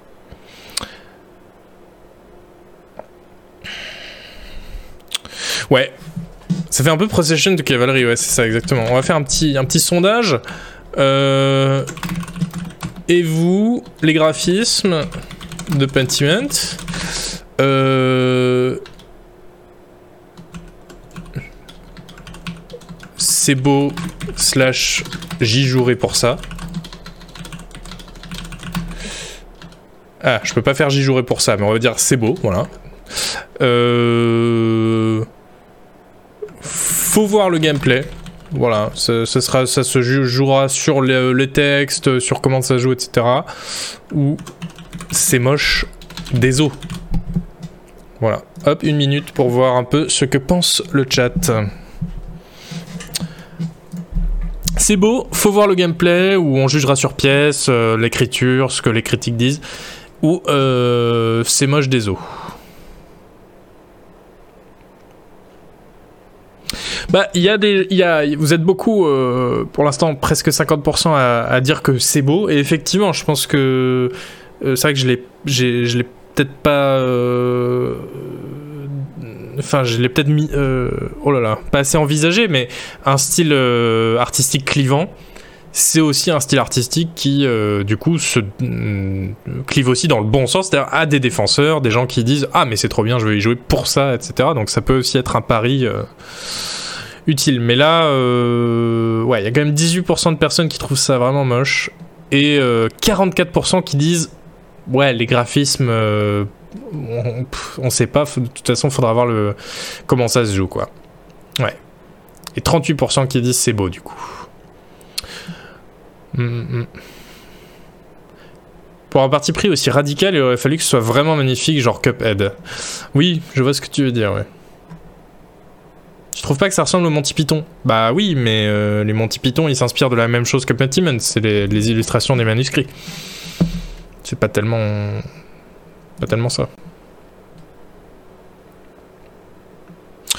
Bah écoutez, on verra le gameplay. Euh, on peut faire confiance à Josh Sawyer euh, quand même, je pense, pour sortir des jeux intéressants. Donc, à voir. Mais j'avoue que je, suis curieux. Je suis curieux, je, serai volontaire pour le tester quand il sortira. Euh, non, je crois que c'est les Monty Python qui ont inventé ces dessins pour le film. Hmm... Kabuka Bon, en tout cas, voilà, c'était Pentiment. Euh, c'était cool de enfin le voir parce que ça faisait longtemps que Obsidian nous le faisait euh, un peu miroiter euh, en leak, etc. et par contre, c'est vrai un peu déçu que ce soit pas très comment dire que ce soit pas plus Disco Elysium parce que quand les leaks disaient c'est vraiment le Disco Elysium d'Obsidian c'est juste que c'est au Moyen Âge et là en fait ça a rien à voir avec Disco Elysium mais bon, après tout, ils font leur truc. Euh, enfin voilà, ils inventent leur propre truc, c'est quand, euh, quand même bien. Le côté enquête sans coupable défini me donne envie. Ouais, ça j'avoue, le côté euh, t'accuses qui tu veux, et ce sera pas forcément game over, c'est juste que bah, ton enquête t'aura amené à accuser telle personne. Ça, je trouve ça super bien. Et de toute façon, un peu, un peu une autre tech, mais les meilleurs récits d'enquête sont toujours ceux qui finissent par une incertitude. Zodiac, pour moi, le film de Fincher, c'est la meilleure fin possible, enfin la meilleure fin que j'ai jamais vue dans un dans un récit d'enquête, dans un film d'enquête. Oui, Memories of Murder, mais Memories of Murder, c'est vraiment euh, le Zodiac, euh, le Zodiac euh, pas en Amérique. voilà, Zodiac, la fin où on dit bah peut-être que c'est lui, mais en vrai on sait pas. Je trouve ça, vraiment génial quoi. Euh, donc euh, là, qu'un jeu fasse ça, moi je suis, euh, je suis assez, assez chaud. Merci Nailvis pour ton abo, merci beaucoup. maintenant, je vous propose qu'on essaye, je dis bien qu'on essaye de lire un nouvel article sur IGN de Rebecca Valentine, comme l'article qu'on vient de lire. Mais alors lui, parce que IGN, ils ont vraiment récolté toutes les, interviews de l'E3, c'est assez marrant, notamment chez Obsidian. Mais alors là, c'est plus un article sur euh, comment l'acquisition par Xbox de Obsidian, donc Obsidian qui est quand même le grand studio de jeux de rôle de notre époque.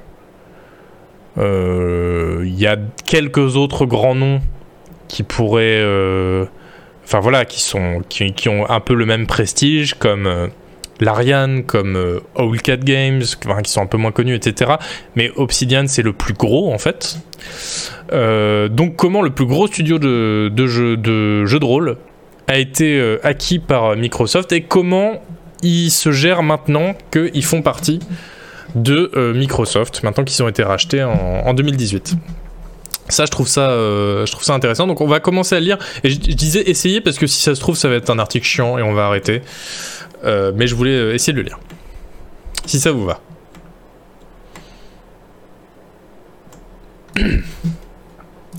Alors, pourquoi la stratégie d'acquisition de Microsoft ne perturbe pas Obsidian? Le directeur du studio, Fergus Urquhart, et la directrice générale de Xbox, Mary McGuane, expliquent la philosophie d'acquisition de Xbox et la façon dont Obsidian s'est intégré et a su rester libre. Lorsque Fergus Urquhart est entré dans une réunion de présentation en 2018 avec Noah Musler, alors directeur principal du développement commercial de Xbox, il pensait présenter Avowed, le Skyrim killer de Obsidian. Mais ce qu'il présentait vraiment, c'était l'intégralité d'Obsidian Entertainment. Ils prenaient leur petit déjeuner à l'E3 de cette année-là, juste après que Xbox ait annoncé l'acquisition d'Undead Labs, Playground Games, Ninja Theory et Compulsion Games, ainsi que la création de The Initiative. À l'époque, Urquhart n'était même pas au courant de cette nouvelle bouleversante pour l'industrie. Il était, comme il me l'a dit, branché sur ses propres affaires.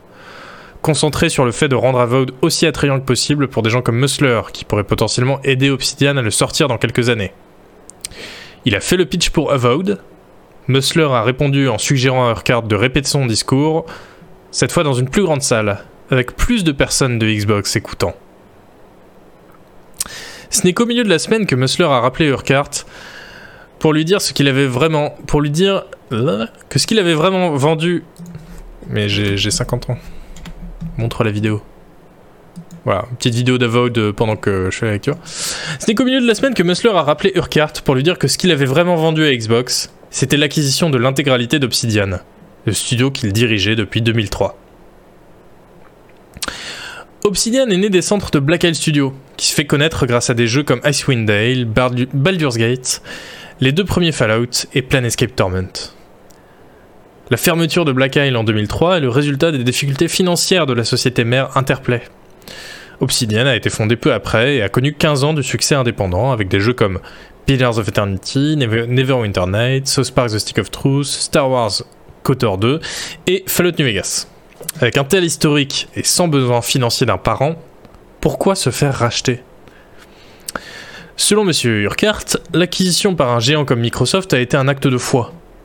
Mais ce qui l'a finalement convaincu de l'idée, ce sont deux choses. La première était la substance de ce que Xbox proposait. Elle voulait laisser les studios à qui être qui ils sont, et conserver leur liberté de création et leur culture de studio sans être dérangés par les mandats de Xbox. L'indépendance créative à la suite d'une acquisition peut sembler être un ordre difficile à réaliser. Pourquoi croire qu'une société mère comme Microsoft s'y conformerait 1, 2, 5 ou 10 ans plus tard, surtout dans un secteur où les petites entreprises sont rachetées tous les jours? Mais Urquhart dit que le deuxième élément qui l'a convaincu était les personnes qu'il présentait. Il connaissait déjà bien Matt Booty et Messler aussi, suffisamment pour avoir foi en leurs promesses. Et puis il y avait Phil Spencer. Oula, wow, wow, wow, wow, wow. Je ne connaissais pas bien Phil Spencer à cette époque. Je lui ai probablement parlé qu'une ou deux fois jusque-là. Mais ce qui est si intéressant avec Phil, c'est qu'il est ce. Je sais pas, je veux pas dire ce personnage en fin de compte parce qu'il est Phil Spencer et qu'il dirige tous les jeux Microsoft, mais maintenant que je le connais et même ce que je savais de lui à l'époque, sa réputation était celle d'une personne authentique, qui ne fait pas de conneries et qui aime les jeux, et c'est là que j'ai eu confiance en lui. Tous trois ont convaincu M. Urquhart qu'il fallait faire rentrer Obsidian dans une sorte de nouveau Microsoft, qui mérite qu'on lui fasse confiance. Les impressions extérieures d'Urquhart étaient astucieuses. Il y a eu un aperçu de première main d'une transformation au cours de Xbox. Attendez, il a eu un aperçu de première main d'une transformation en cours au sein de Xbox, qui, selon Mary McGain, était en cours depuis beaucoup beaucoup plus longtemps que ce que le public était mis au courant. Euh, c'est un peu. On va pas se taper toutes les parties sur Microsoft là, hein, parce que c'est un peu hors sujet. Je dis pas que c'est pas intéressant, mais. Hop, euh, les quatre paragraphes sur, euh, sur Microsoft, on les zappe.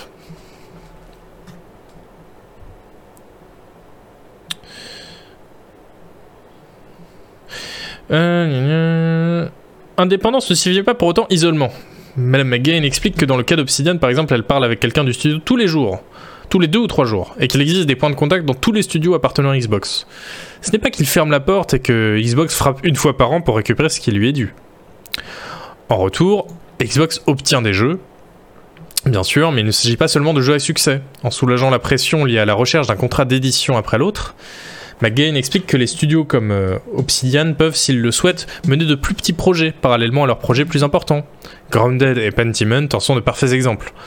Où le filet de sécurité de Xbox a aidé le développeur à jongler avec plusieurs balles à la fois. Grounded, vous savez, c'est le jeu de survie en accès anticipé de, Obsidian. Où on est euh, rétréci euh, au niveau de. on est rétréci. Chérie, j'ai rétréci les gosses. Le succès de Grounded en accès anticipé a été largement soutenu par le Game Pass et le marketing Xbox, qui a permis à Obsidian de, consacrer, plus de temps et d'énergie à Pentiment.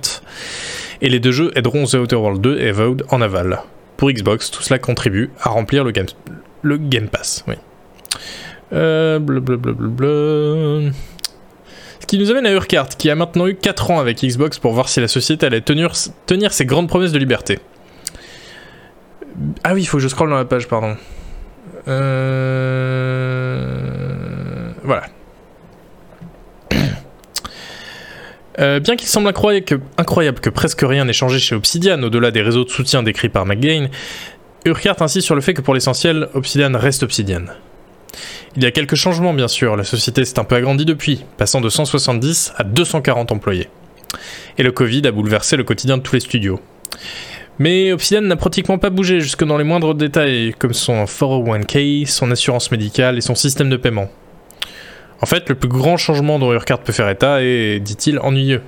Il a dû en apprendre un peu plus sur le fonctionnement des finances d'une si grande entreprise.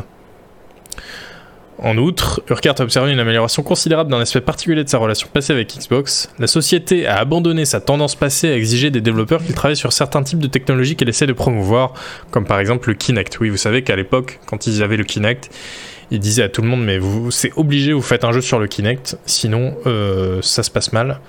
Sauf que euh, le Kinect, c'était de la merde et personne n'en voulait. Merci Lampaded pour ton cinquième mois d'abo, merci beaucoup. Alors, euh, qu'est-ce qu'on peut passer comme paragraphe euh...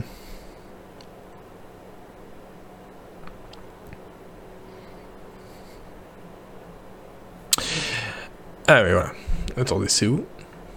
Avec les sorties complètes de Pentiment et Grounded imminentes, parce que Grounded va sortir en 1.0, Obsidian tourne son attention vers The Outer Worlds 2. Ah oui, c'est vrai qu'ils font ça.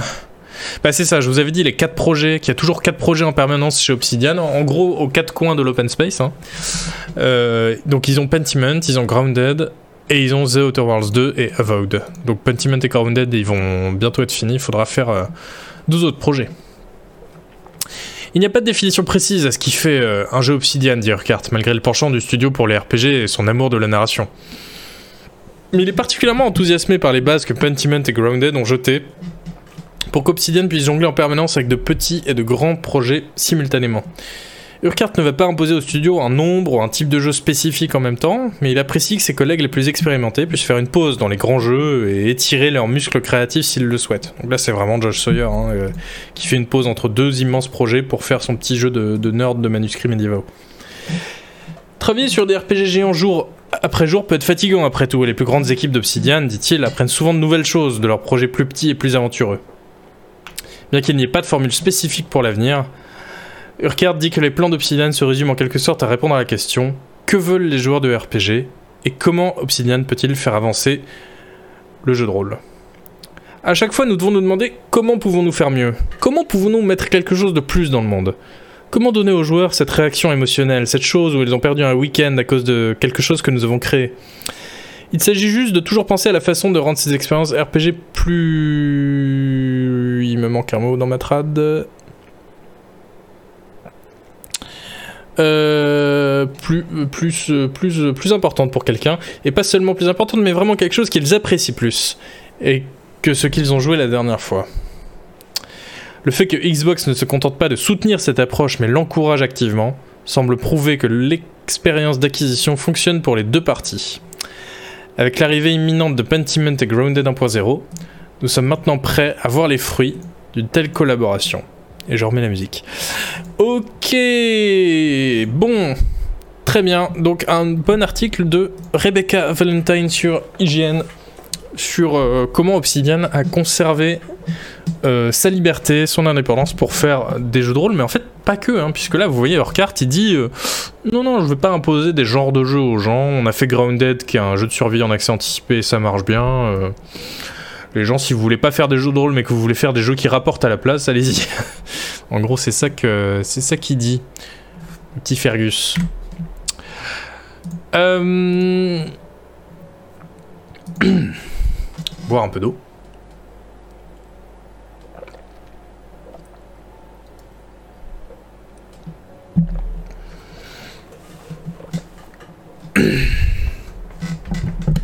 Non, ça me dit rien, Giga Frange.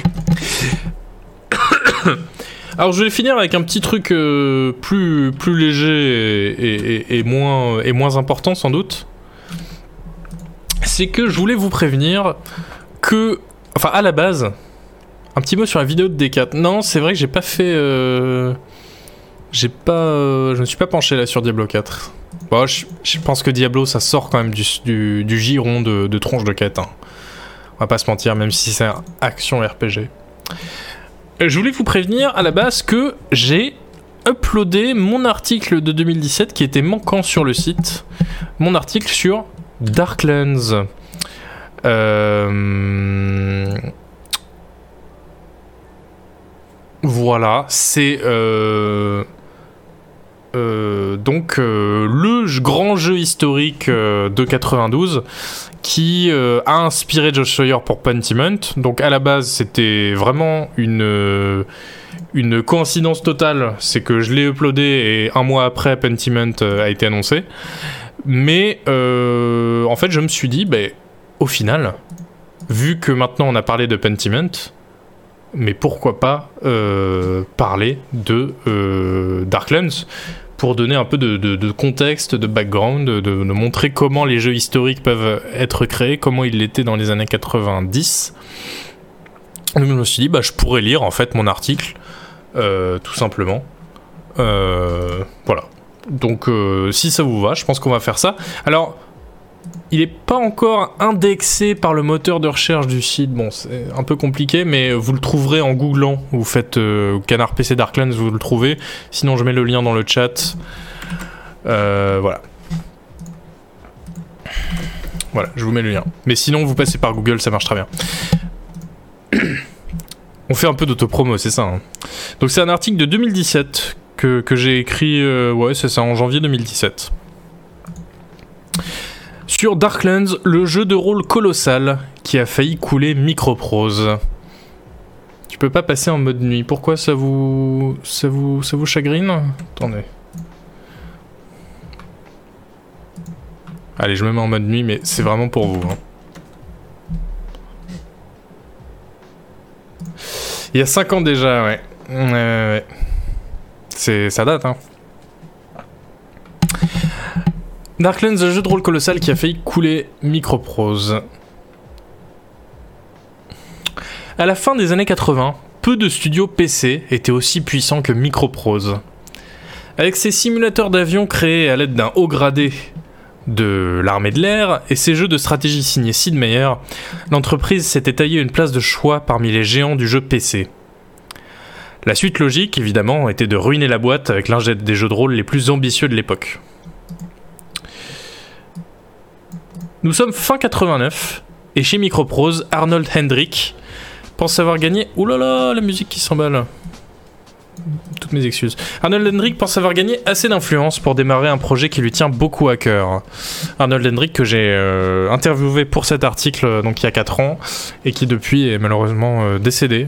C'est vraiment vraiment triste parce qu'en plus il était il était vraiment super sympa. Euh, donc nous sommes fin 89 et chez Microprose, Arnold Hendrick pense avoir gagné assez d'influence pour démarrer un projet qui lui tient beaucoup à cœur. Quatre ans auparavant, il a été le premier game designer de l'équipe à être embauché pour se concentrer exclusivement à son art, sans programmer à côté. Il n'a pas vraiment eu le temps de chômer, quand il n'était pas occupé à collaborer avec son patron Sid Meier sur des jeux de stratégie. Il s'occupait de projets chers à l'autre directeur de la boîte, Bill Wild Bill un ancien lieutenant-colonel de l'armée de l'air passionné de simulateurs de véhicules de combat. Microprose d'ailleurs, enfin, petite parenthèse, mais à l'époque Microprose c'était vraiment passionnant parce que justement, tu avais ces deux têtes euh, au sommet du studio qui étaient vraiment euh, très différentes et complémentaires. Et donc tu avais Sid Meier qui faisait euh, bah, tous les grands jeux Sid Meier. Et tu avais Wild Bill qui voulait faire des simulateurs de, de véhicules de combat. C'était assez cool Mais voilà, Arnold Hendrick a quelque chose derrière la tête. Des cheveux, oui bravo, et aussi un jeu de rôle, genre qui n'a jamais été tenté à Microprose auparavant. Oh, Hendrick a bien organisé quelques soirées d'un vieux jeu de rôle papier, Byzantium, qui se déroulait au 9e siècle. Mais personne dans la boîte n'a jamais lancé le développement d'un vrai jeu de rôle par ordinateur. Avec l'aide d'un vétéran du studio, le programmeur Jim Sinoski, Hendrick convainc sa direction de le laisser essayer. J'avais abandonné pas mal de projets perso à la demande de Bill Steele, qui m'avait mis en charge de ses propres projets de simulateur militaire, hein, m'a raconté Arnold Hendrick. Ces projets ont tous eu suffisamment de succès pour qu'il soit disposé à prendre des risques avec mon idée. Et puis il s'est aussi souvenu du succès de Sid Meier's Pirates, Pirates, où j'avais travaillé avec Sid Meier pour injecter une bonne dose d'histoire dans le jeu. Bien sûr, Wild Bill ne savait pas que dire oui à des rôlistes avait déjà mené bien des boîtes à la banqueroute. Et voilà, et donc là vous voyez un magnifique screenshot de Darklands. Bah c'est 92, hein, donc euh, voilà, c'est c'est complexe.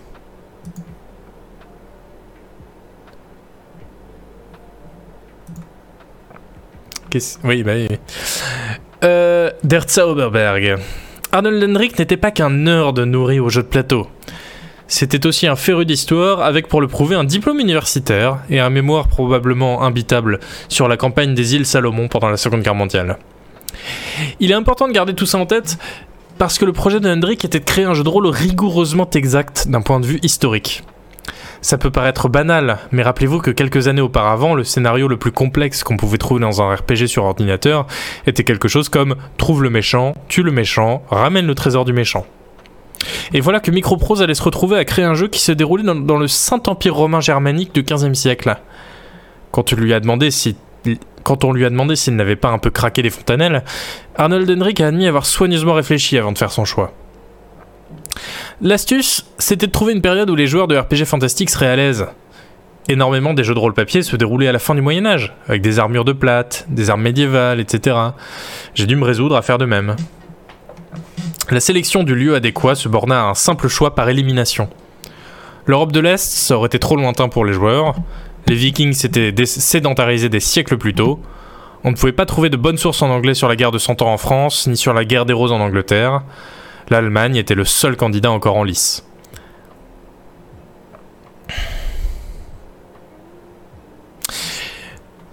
Cet empire particulièrement fragmenté laissait beaucoup de place à l'imagination.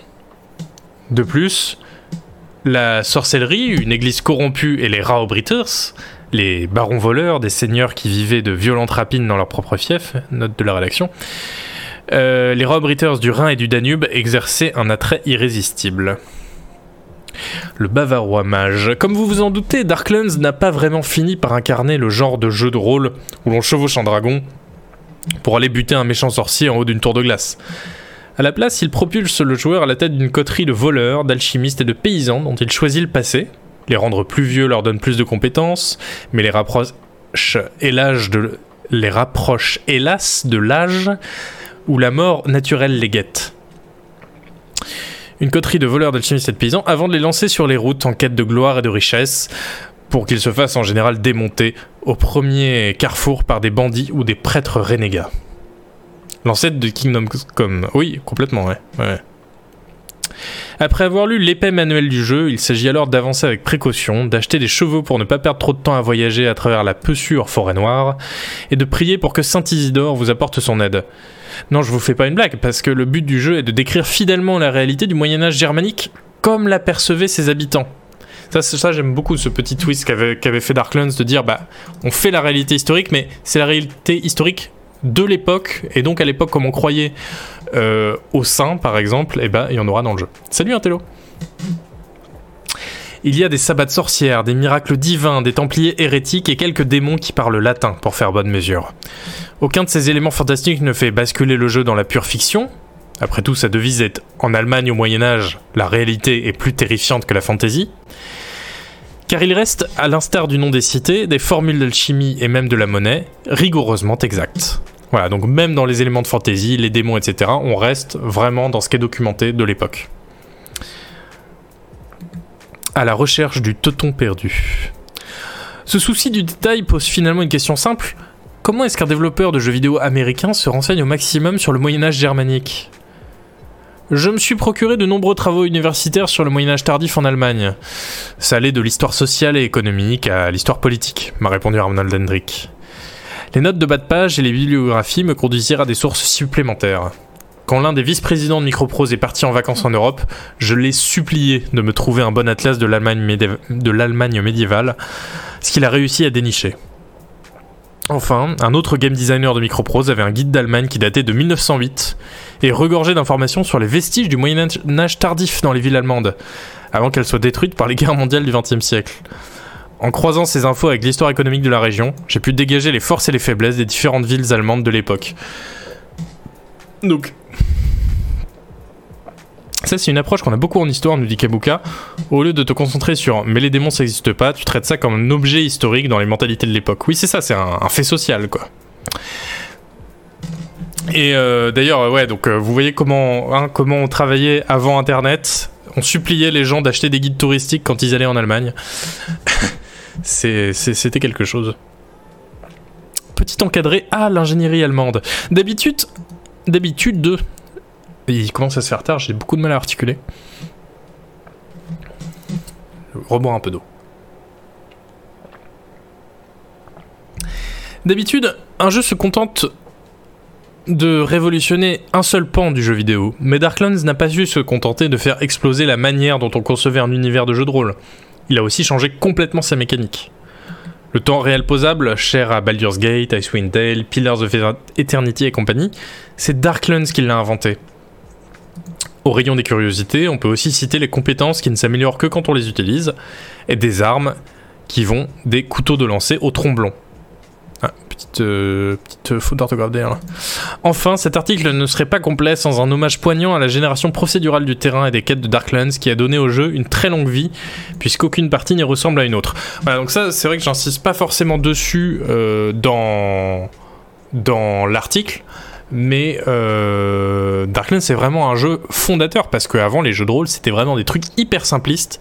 Et là c'est non mais si on faisait ça dans un univers rigoureusement exact historiquement, si on inventait le temps réel posable, si on inventait ou quasi inventait les compétences qui ne s'améliorent euh, que quand on les utilise, le learn by doing, enfin voilà c'est vraiment le jeu qui a, a tout inventé quoi quasiment une image avec une légende, neuf possibilités rien que pour s'évader, prenant de la graine Skyrim, puisque donc on, nous voit dans une geôle sombre et on peut donc crocheter la serrure, s'échapper par la fenêtre, creuser un tunnel avec une cuillère, séduire le, le geôlier, demander un prêtre, prier, invoquer un saint, attendre stoïquement la décision d'un magistrat, utiliser de l'acide sur le verrou. Narvalobil. Le développement du jeu avait donc commencé début 90. Et Bill, Wild Bill Steely voulait que le jeu soit prêt 6 mois plus tard. Pour Noël. Oui, à l'époque, les, délais, hein, c'est. À l'époque, tout le monde dans l'entreprise avait l'habitude de l'optimisme de Bill en ce qui concernait les dates. De nos jours, il dit encore dans 6 mois quand on lui présente un projet, précise Hendrik. Le bon côté du lieutenant-colonel, c'est qu'il détestait annuler des projets déjà commencés. C'est ce qui allait sauver Darklands. Comme personne dans la boîte n'avait fait de jeu de rôle auparavant, n'avait fait de jeux de rôle auparavant et que personne à l'époque n'avait émis de théorie de management sur la meilleure façon de créer un jeu vidéo, l'équipe de trois personnes assignée au jeu accumula vite un retard monstre. Il n'était absolument pas prêt pour Noël 90 et un par un, les gens furent avalés par Darklands pour essayer de le terminer, nous dit Hendrik. D'abord de la taille d'un petit projet de microprose, la team Darklands compta bientôt parmi les équipes les plus importantes du studio. Et c'était avant qu'elle double encore de volume. Terminer les animations pour le combat, les personnages et le reste a fini par dévorer la totalité de nos artistes. Tout le monde bossait le soir et les week-ends. Évidemment, le jeu dut être repoussé à 92 et Wild Bill était dans tous ses états. Mais c'était un peu sa faute. Il ne s'intéressait pas vraiment au développement de très près et ne demandait pas aux équipes des feuilles de route détaillées. Il n'avait ni le temps ni la patience d'organiser des réunions de post-mortem et il n'y avait à Microprose, comme dans tout le reste de l'industrie à l'époque, aucun moyen pour le studio d'apprendre de ses erreurs, selon les mots d'Arnold Hendrick. L'histoire sans fin. Cette méthode de développement, par le chaos n'allait pas donner de résultats très probants. Darklands avait mis à genoux la trésorerie de l'entreprise, qui comptait sur les bénéfices du jeu et anéanti ses maigres réserves de cash à cause du retard, et occupait la moitié des développeurs du studio. Oui, mais tout ça ne suffisait pas à le faire sortir le plus vite possible. Pour qu'il arrive enfin dans les étalages au printemps 92, Arnold Hendrick décide d'ignorer le département d'as- d'assurance qualité, qui signalait que le jeu plantait régulièrement et corrompait les sauvegardes, afin de concentrer tout le monde sur un objectif, finir la programmation. Darklands sortit bien au printemps et se vendit comme des petits pains, au grand soulagement d'un microprose exsangue, mais le logiciel était tellement instable qu'une grande quantité de disquettes furent envoyées au studio. Jim Sinowski eut beau travailler d'arrache-pied pour résoudre les problèmes, les bugs ne furent vaincus que fin 92, alors qu'il était sorti au printemps. Le mal était fait, malgré d'excellentes ventes, les retours en boutique et le coût exorbitant du développement empêchèrent Darklands d'être rentable. Son décor si inhabituel, sa précision historique et la liberté qu'il alloue aux joueurs le rendirent pourtant célèbre. Todd Howard a indiqué s'en être inspiré pour les Elder Scrolls, et malgré une police d'écriture gothique qui le rend presque injouable sur nos écrans modernes, Josh Sawyer, le directeur créatif d'Obsidian Entertainment, répète régulièrement qu'il aimerait plagier le projet des Microprose pour créer un nouveau jeu de rôle historique. Mais tiens. Non, on n'a pas fini d'entendre parler de Darklands. Voilà, donc euh, c'était le grand jeu de rôle euh, que Josh Sawyer adore citer. Et euh, donc déjà à l'époque je disais bah voilà forcément ils vont en faire un il va y avoir des suites à cette histoire et et Pentiment du coup est vraiment la suite. C'était quoi ça? C'était une interview? Ah oui c'est ça. Hélène Ripley aussi avait interviewé Arnold, Hendrick toute, petite interview. euh, c'était, euh, c'est aussi sur Canard PC. Ça s'appelle Arnold Hendrick, l'historien. Je vous mets le, lien dans le chat. Euh, à, tout, hasard. Euh, et écoutez, puisqu'on est dans les jeux, dans les vieux articles que j'ai remis en ligne sur le site, j'en ai aussi profité pour remettre en plus de Darklands. Donc je vous remets le lien, ça fait plaisir j'ai remis euh, en ligne mon article sur euh, Nox. Euh, Nox, qui est un hack slash de, de 2000, de l'an 2000, euh, qui était super bien. Et qui est un peu le, le- hack and slash oublié, je, trouve, alors que il a des, de, très très grande qualité.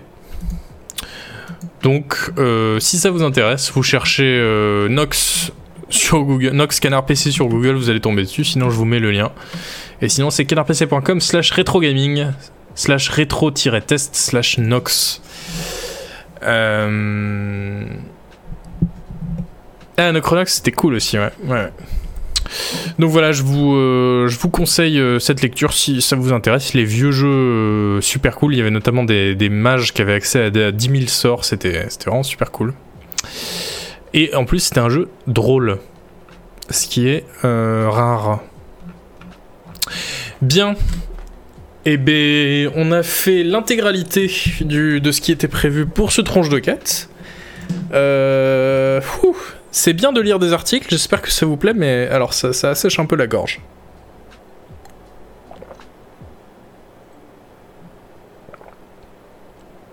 Ah. Je vous gâte. Ben oui, mais encore, je fais pas des tronches de quête aussi souvent que je voudrais. hein. Là, je- c'est vrai que ce, premier semestre euh, 2022, j'ai été assez occupé. J'ai pu faire que 3 tronches de quête, je crois, c'est quand même pas beaucoup. 2h45 à causer, tu m'étonnes. Ouais, c'est vrai que demain, j'ai pu avoir de, voix. Euh, voilà, bah écoutez, c'était euh, à peu près tout euh, pour ce soir. Je vous retrouve dans je sais pas combien de temps parce que bah Tronche de quête, euh, c'est une émission à la parution euh, au rythme aléatoire. Et, euh, et je vais vous envoyer chez Alt.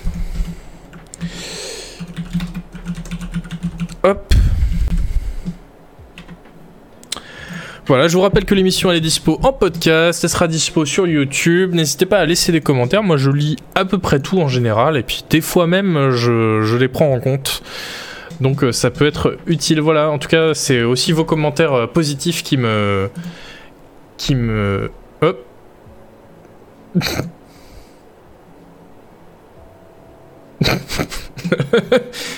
Merde, j'ai lancé le raid.